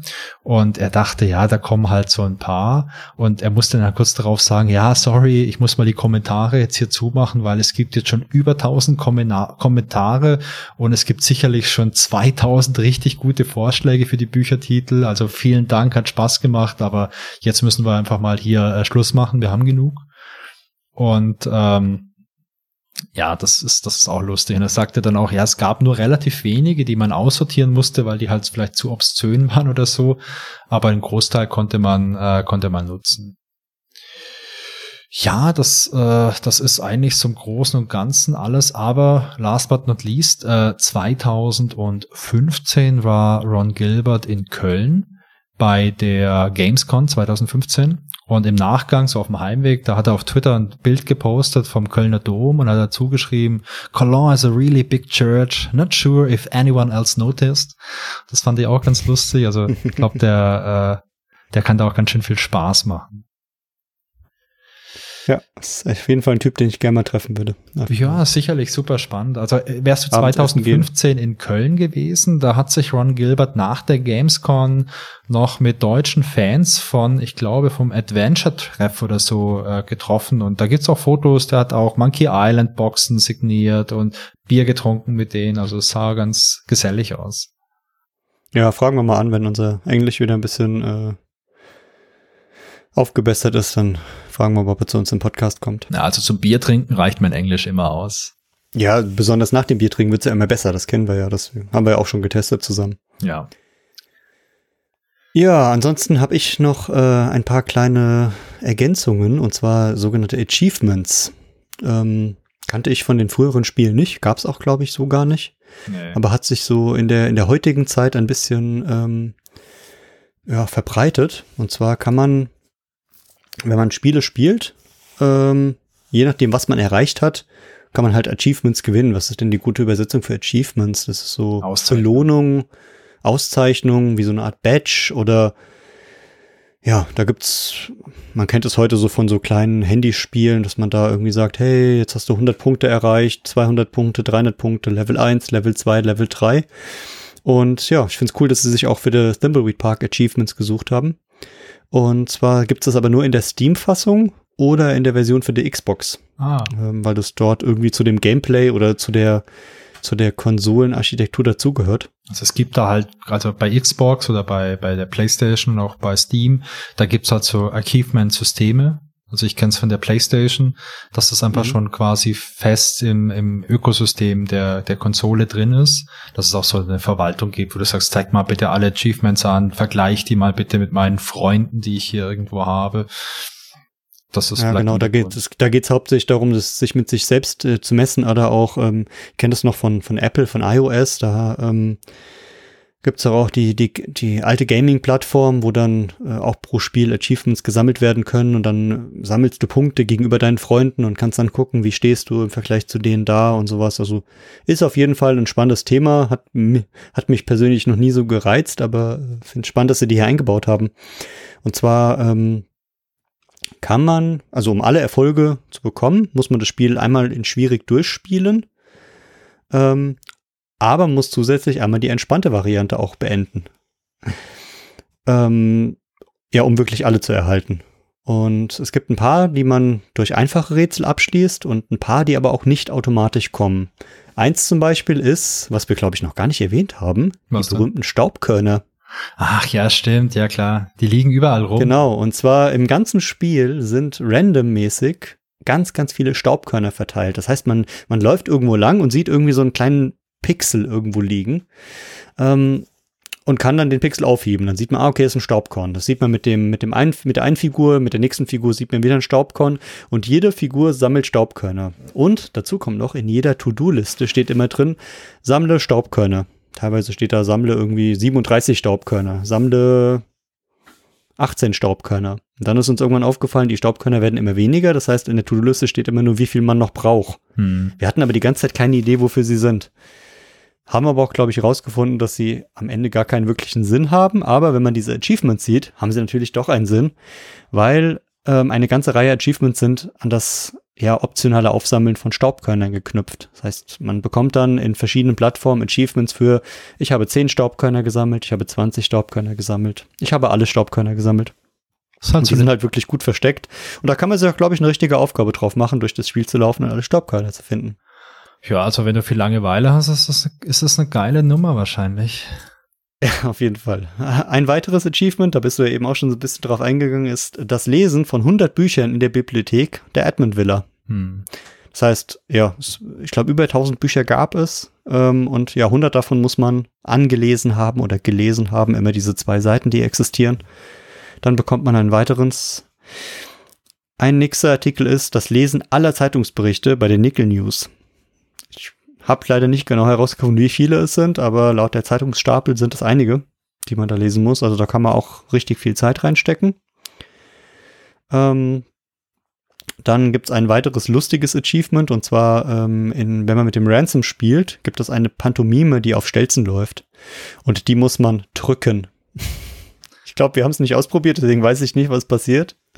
Aber ich kann es mir vorstellen. Ich erinnere mich auf jeden Clown Fall an die Pantomime noch. Und die Typen auf Stelzen einfach mal drückt. Böse. Oder wahrscheinlich bei Ransom wäre es eher treten. Ja, und halt letztes, was ich gerade schon erwähnt habe, äh, wenn man wirklich alle Achievements in diesem äh, System haben will, muss man einmal die entspannte Variante und einmal die schwierige Variante durchspielen. Ja, das heißt, zu den Achievements. Also wir brauchen noch mal, die wir brauchen noch mal eine Fassung mit Achievements, um das auch noch mal durchzutesten. Ja, also ich, ich kann ja mal schauen, ob es braucht ja noch Ziele im Leben. Ich kann ja mal schauen, ob es dieses Achievement-System mittlerweile für die PlayStation gibt. Dann könnte ich es mir noch mal holen. Xbox habe ich leider keine. Ja, was gibt's denn sonst noch? Also ich habe mir zum Schluss noch mal Gedanken gemacht, so äh, dieses Motiv, das es im Spiel gibt, oder diese Motive, wo man die sonst so ein bisschen wiederfindet. Also wenn man sich das Setting vom Spiel anschaut, dann hat mich das persönlich vor allem an zwei Serien erinnert. Zum einen an die Akte X, also an X-Files. Vor allem, ich meine, das fängt ja schon an, du hast am Anfang zwei, zwei Agenten. Es wird, glaube ich, nie wirklich gesagt, dass die vom FBI sind, aber ich glaube, sie werden auf jeden Fall als Agenten bezeichnet. Und es ist halt so ein Mordfall irgendwie im Inland, dann muss es ja eigentlich das FBI sein. ich glaube, irgendjemand nennt sie ja auch die Feds, glaube ich. Und äh, es ist so ein bisschen so, so dieses ganze Mystery-Setting, das es da gibt. Das hat mich brutal an Akte X erinnert. Und gleichzeitig die Stadt Thimbleweed Park hat mich an meine absolute Lieblingsserie erinnert, nämlich an Twin Peaks. Denn in Twin Peaks äh, ist es auch so, da geht es um eine Kleinstadt und die ganzen Bewohnerinnen und Bewohner von dieser kleinen Stadt, die sind halt auch total absurd. Das sind komplett verrückte Leute, also auch so die Pigeon Brothers oder so, die könnten auch direkt aus Twin Peaks kommen. Also da gibt's auch total skurrile Charaktere und gleichzeitig aber auch noch so ein Mystery-Aspekt. Und ähm, das war für mich das war für mich auf jeden Fall so eine Sache, wo, wo ich mich sofort dran erinnert habe. Und ich habe auch ein bisschen gelesen und es, äh, es hieß auch, ja, okay, Twin Peaks und, äh, und X-Files ist auf jeden Fall eine Inspiration gewesen. Dann gab es wohl noch True Detective, das eine äh, Inspiration war, aber habe ich nie gesehen. Kennst du True Detective? Ich habe es äh, gehört, habe auch was drüber gelesen, habe es aber leider auch nie gesehen. Also, ja, also deswegen. Es gibt in der letzten Zeit einige Serien, die, die so ein bisschen auf meiner Liste stehen, auch von früher. Ähm, ja komme im Moment nicht so viel dazu, irgendwas nachzuschauen, aber ähm, ja, würde ich gerne nochmal sehen. Ja. Also ich habe es ja auch nicht gesehen, True Detective, aber äh, würde ich mir auch zumindest mal eine Folge anschauen, um da mal ein bisschen, ein bisschen reinzuschnuppern, wenn die, wenn die gut sein soll. Ansonsten habe ich mir noch ein bisschen Gedanken gemacht so über dieses Ende vom Spiel. Also was äh, das Ende oder das, äh, die Bedeutung im Spiel angeht, glaube ich auch zu 100 Prozent. Das ist einfach ein Gag. Erinnert mich ganz stark an das Ende von Monkey Island 2. Ähm, ich weiß nicht, ob er spoilern darf, ist erst 20 oder 25 Jahre alt. Aber äh, Monkey Island 2 ist es ja auch so ganz am Schluss. Man, man sucht Big Whoop, diesen großen äh, Schatz, man besiegt den Geisterkapitän Le Chac. Und als man dann so quasi mit diesem Schatz irgendwie am Schluss so aus dieser Höhle rauskommt, schwuppdiwupp ist man ein kleines Kind und ist im Vergnügungspark und weiß auch nicht genau, was passiert. Als ich das als junger Bursche damals gesehen habe, dachte ich, wow, what the fuck? Das ist voll der Mindfuck irgendwie. Aber ich glaube, das war einfach ein Spaß und ich glaube auch Ron Gilbert hat da so eine kleine Analogie gehabt. Er hat gesagt, der Leute, komm, ich mache euch auch noch so einen kleinen Mindfuck rein. Aber diese Idee, dass es eine Welt gibt und in der Welt simulieren wir irgendwas und äh, vielleicht simuliert uns irgendjemand. Diese Idee, die gibt's in der Science Fiction ja schon ziemlich lang. Und ich glaube, so einer der Ursprünge von, von diesem Science-Fiction-Motiv ist ein Roman aus den 60ern, und zwar Simulocon 3. Das ist äh, ähm, ja, Science-Fiction-Roman, ich glaube 64, 65 kam der raus und der wurde auch mal verfilmt in den 60er, 70er Jahren von Rainer Fassbender in Deutschland äh, mit dem Namen Welt am Draht und in den 2000ern wurde der auch nochmal verfilmt von Roland Emmerich unter dem Namen The 13th Floor und da geht's auch um sowas. Man hat einen Computer und dieser Computer, der simuliert eine Stadt mit den ganzen Einwohnern. Das ist eine Computersimulation. Und diese ganzen Einwohner, die wissen gar nicht, dass sie einfach äh, simuliert werden. Für die ist das das ganze normale Leben und für die ist die ganz normale Welt. Und dann schafft es jemand so aus der echten Welt in diese simulierte Welt reinzukommen. Und ja, entwickelt sich dann alles ein bisschen. In der simulierten Welt merken die Leute, da merken dann manche, dass es so eine Oberwelt gibt, also die, die außenrum ist. Und so ganz am Schluss kriegt man halt noch mit, in dieser Oberwelt, wo die Menschen die Computer gebaut haben, um diese Stadt zu simulieren, darüber gibt's nochmal einen Level, wo andere Menschen leben, die haben einen Computer, der ist so leistungsstark, dass der halt so irgendwie ein ganzes Land oder eine ganze Welt simulieren kann. Und das ist auch so dieser Mindfuck, wenn du denkst, okay, wenn ich es schaffe, jemand anderen zu, zu simulieren, schafft es dann jemand vielleicht auch mich zu simulieren. Und die Idee, die findest du ja zum Beispiel auch in Matrix. Übrigens ist auch schon über 20 Jahre alt, kam 99 raus, wo es ja auch darum geht, es gibt eine Welt, die ist simuliert irgendwie. Oder es gibt noch von David Cronenberg gibt's noch den Film Existenz, der geil ist. Da geht's auch um so Virtual Reality.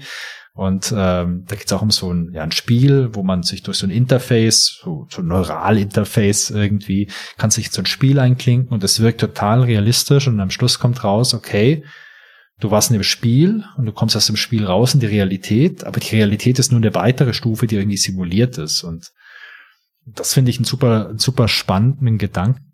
Ich glaube allerdings nicht, dass der Ron Gilbert das im Sinn hatte, als er als er das in das Spiel eingebaut hat. Ich glaube, der wollte sich da einfach einen schönen, einen schönen Spaß machen irgendwie.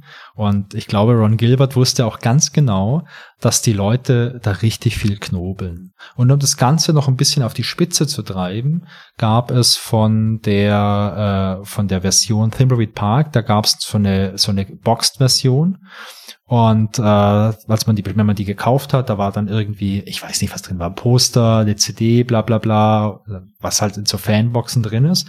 Unter anderem gab es in einer Edition, das war glaube ich die zweite Auflage, da gab es eine 3,5 Zoll Diskette.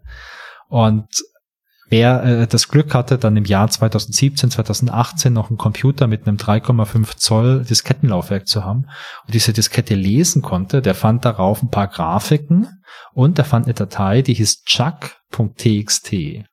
Und in dieser chuck.txt stand, äh, was war eine Textdatei? Ja klar, .txt.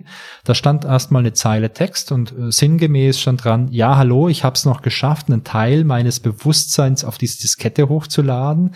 Und dann kam halt so ganz viel so Glibberage. Und man glaubt nicht, wie viele Menschen im Internet sich Gedanken drüber machen, was das wohl bedeutet. Da werden Gedanken ausgetauscht. Da wird versucht, irgendwas zu dechiffrieren. Da werden die wildesten Theorien gesponnen. Und ich persönlich bin fest überzeugt, das bedeutet überhaupt gar nichts. Das ist einfach ein roter Hering. Weil ich glaube, Ron Gilbert meinte einfach, hey Leute, ihr habt in dem Spiel beides. Kettensäge und Benzin bekommen. Dafür bekommt ihr noch jetzt diese Chuck TXT, dass euch da einfach die Zähne ausbeißt. Viel Spaß damit. Ja, ähm, genau. Und zum Schluss hin, äh, was das angeht, ähm, wenn ihr die Filme nicht kennt, dann schaut euch die an. Vor allem Existenz ist immer noch ein ziemlich cooler Film. Den kennt nicht jede, den kennt nicht jeder. Aber das ist ein cooler Science-Fiction-Film, den kann ich echt empfehlen. Ja, Chrissy, was ist denn dein Fazit von Thimbleweed Park? Ich muss erst mal sagen, ich glaube, du bekommst ein T-Shirt Master of Trivia and Meta-Ebene. bei dem ganzen Wissen, was du da rausholst. Ich bin immer wieder beeindruckt. Aber mein Fazit, ja. Also ich habe hab echt lange drüber nachgedacht. Ähm, ich habe das Spiel am Anfang so ein bisschen unterschätzt. Dann habe ich gesagt, wow, das ist echt cool. Dann haben wir es ja, wie wir am Anfang gesagt haben, sieben Wochen gespielt, immer so eineinhalb, zwei, zweieinhalb Stunden. Und während des Spiels habe ich so richtig lieben gelernt und habe immer weiter reingeguckt und im Nachhinein und jetzt insbesondere auf die in der Vorbereitung hier bin ich richtiger Fan geworden. Also habe irgendwie Bock, mich da immer noch mehr mit zu beschäftigen. Und wie es so typisch bei so einer Internetrecherche heutzutage passiert, man rutscht da in verschiedenste Ecken ab. Und genauso ist es mir auch gegangen. Dann bin ich irgendwie auf den Charakter gestoßen, dann bin ich in die Story reingekommen, dann habe ich noch mal hier ein Video geguckt und hier noch ein Interview, dann habe ich die Podcasts nachgehört und ja, ich habe sozusagen das, das Highlight damals, 2014 bis 17, so ein bisschen verpasst, aber ich habe fast alles nachgeholt. Ähm, gibt noch so ein paar Kleinigkeiten, die ich irgendwie gerne nochmal machen würde. Ich möchte es unbedingt nochmal auf Englisch spielen. Also sozusagen jetzt auch wenn ich die Story kenne, aber einfach um die Texte, um die Sprachausgabe, um nochmal auf ein paar Details zu achten, sozusagen das Original nochmal ein bisschen mehr genießen, ähm, um noch auf ein paar Dinge einfach nochmal einzugehen. Also sozusagen, ich, ich bin mit dem Spiel noch nicht durch, es ist noch nicht für mich vorbei, sondern ich möchte es irgendwie nochmal machen und ich glaube auch, dass das Spiel extrem gut altern wird. Das heißt, selbst wenn man jetzt mal ein bisschen Zeit vergehen lässt und das einfach in ein, zwei, drei oder fünf Jahren sogar nochmal spielt, dass das nicht verliert, sondern dass das ein, wie auch die alten Retro-Games, eins ist, was eher gewinnt. Und äh, ja, noch eine kleine, kleine Empfehlung. Ähm, Ich glaube, du hattest es mir sogar geschickt, ähm, aber da war ich echt beeindruckt von, dass es eine Spielanalyse der Uni Bayreuth gibt, aus der Abteilung Medienwissenschaften. Und also wer sich wirklich für Spiele interessiert, sollte mal eine, ja, Spielanalyse einer Uni lesen. So detailliert habe ich noch nie gesehen, wie man auf so ein Spiel eingehen kann. Ich glaube, das, das ist der Wahnsinn. Also das ist sozusagen so eine wissenschaftliche Herangehensweise an ein Videospiel. Fand ich einfach nur noch beeindruckend. Aber wie ist denn dein Fazit so insgesamt zum Spiel? Ja, also mir hat das Spiel auch super viel Spaß gemacht und ähm, was ich dran schätze, ist, dass es sehr rund ist. Also du merkst im Spiel an, dass die Leute, die es gemacht haben, einfach sehr viel Erfahrung mit Adventure Games haben und auch sehr viel Liebe dazu haben. Und das wird auch richtig klar, wenn man sich diesen Entwicklerblog durchliest. Also den Thimbleweed Park Blog, der ist jetzt nicht so krass umfangreich, dass man es nicht an zwei, drei Tagen lesen könnte. nee, Spaß beiseite. Wenn man sich den Blog auch nur mal auszugsweise ein bisschen durchliest, dann wird einem schon klar, wie viel wie viel Liebe die da einfach reingesteckt haben, wie die da vorgegangen sind. Und im Vergleich zu manchen anderen Spielen äh, merkt man da schon, dass das halt einfach ein sehr reifes Game ist. Also es gibt keine toten Enden. Die Rätsel sind eigentlich alle logisch. Also mir ist da jetzt kein richtig krasses, unlogisches Rätsel irgendwie, irgendwie im Hinterkopf. Und die, ähm, die Dialoge sind super lustig. Also wir hatten es ja gespielt mit mit englischer Sprachausgabe, mit deutschen Texten. Ähm, ich fand die englische Sprachausgabe wirklich super. Also die war an vielen Stellen auch äh, ein bisschen lustiger als so die deutsche, äh, die deutschen Texte, wobei die Übersetzung super war. Ähm, ja, ich kann es empfehlen und ich glaube, ich glaube, das war auch eine Aussage von Ron Gilbert ganz am Anfang. Äh, ich hatte das zum Eingang schon mal gesagt, so oder zitiert, so sinngemäß. Sie wollten ein Spiel schaffen, das so wirkt wie ein altes LucasArts Adventure, das jetzt aber seit vielen Jahren in der Schublade ganz vergessen lag und das man jetzt wieder findet. Und das haben sie nicht geschafft, denn die alten LucasArts Adventures, die machen optisch nicht so viel her wie das Spiel. Und ich finde so diese, hm, diesen Spagat zwischen wir machen ein Spiel, das alt aussieht, aber modern ist, das haben die einfach super geil geschafft. Also diese Grafik die sieht echt gut aus und ich bin ja echt ein großer Fan von so Pixel-Grafik, weil die nicht so krass altert. Aber wir, was haben wir jetzt gespielt in der letzten Zeit? Wir haben ein paar so alte LucasArts-Sachen auch gespielt. Also keine Ahnung, Indiana Jones 4, das ist ja halt echt der Augentod. Oder ähm, ja auch Monkey Island 1. Also wenn man das ein bisschen auf Vollbild hochskaliert, das, das ist anstrengend, ja. Ja, eigentlich die gehen heutzutage nur diese klassischen Remastered-Versionen, damit ja. es einem nicht schlecht geht und Thimbleweed Park ist halt genau der Mix daraus. Es ist so ein richtig, bisschen richtig. remastered, aber mit der alten Grafik. Und diese Kombination, dass sie die so gut hinbekommen haben, ist, kann ich dir einfach nur zustimmen.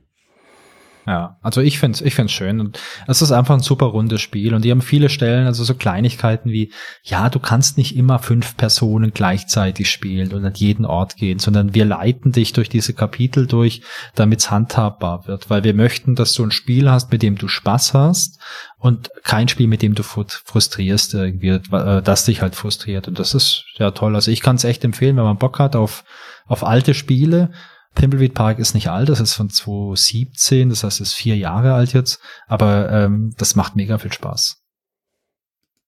Ja, das ist mein Fazit. Genau, Amen. wunderbar. Dann haben wir unser Fazit auch. Dann würde ich sagen, haben wir fast alles erwähnt, was wir sagen wollten. Bleibt ja, uns nur eins zu sagen. Ja, tschüss, ihr Retro-Fanboys und bis zum nächsten Mal. Genau. Und ähm, ja, wir freuen uns, dass ihr zugehört habt und wir freuen uns auch ganz arg darüber, wenn ihr Feedback habt, denn uns würde natürlich interessieren, ähm, habt ihr Thimbleweed Park schon mal gespielt? Und wenn ja, wie hat's euch gefallen? Ähm, schreibt uns doch gern per E-Mail an feedback at grobepixel.de oder hinterlasst uns einen Kommentar auf unserer Website hier direkt unter der Folge oder folgt uns auf Instagram und äh, kommentiert uns da irgendwas. Würden wir uns sehr freuen drüber. Ja, vielen Dank fürs Hören. Wir freuen uns sozusagen, wenn ihr uns Feedback gebt und freuen uns auch, wenn ihr dran bleibt. Die nächste Folge ist schon in Planung und wird dann bald aufgenommen und erscheinen. Ja. Bis bald. Bis dann. Tschüss.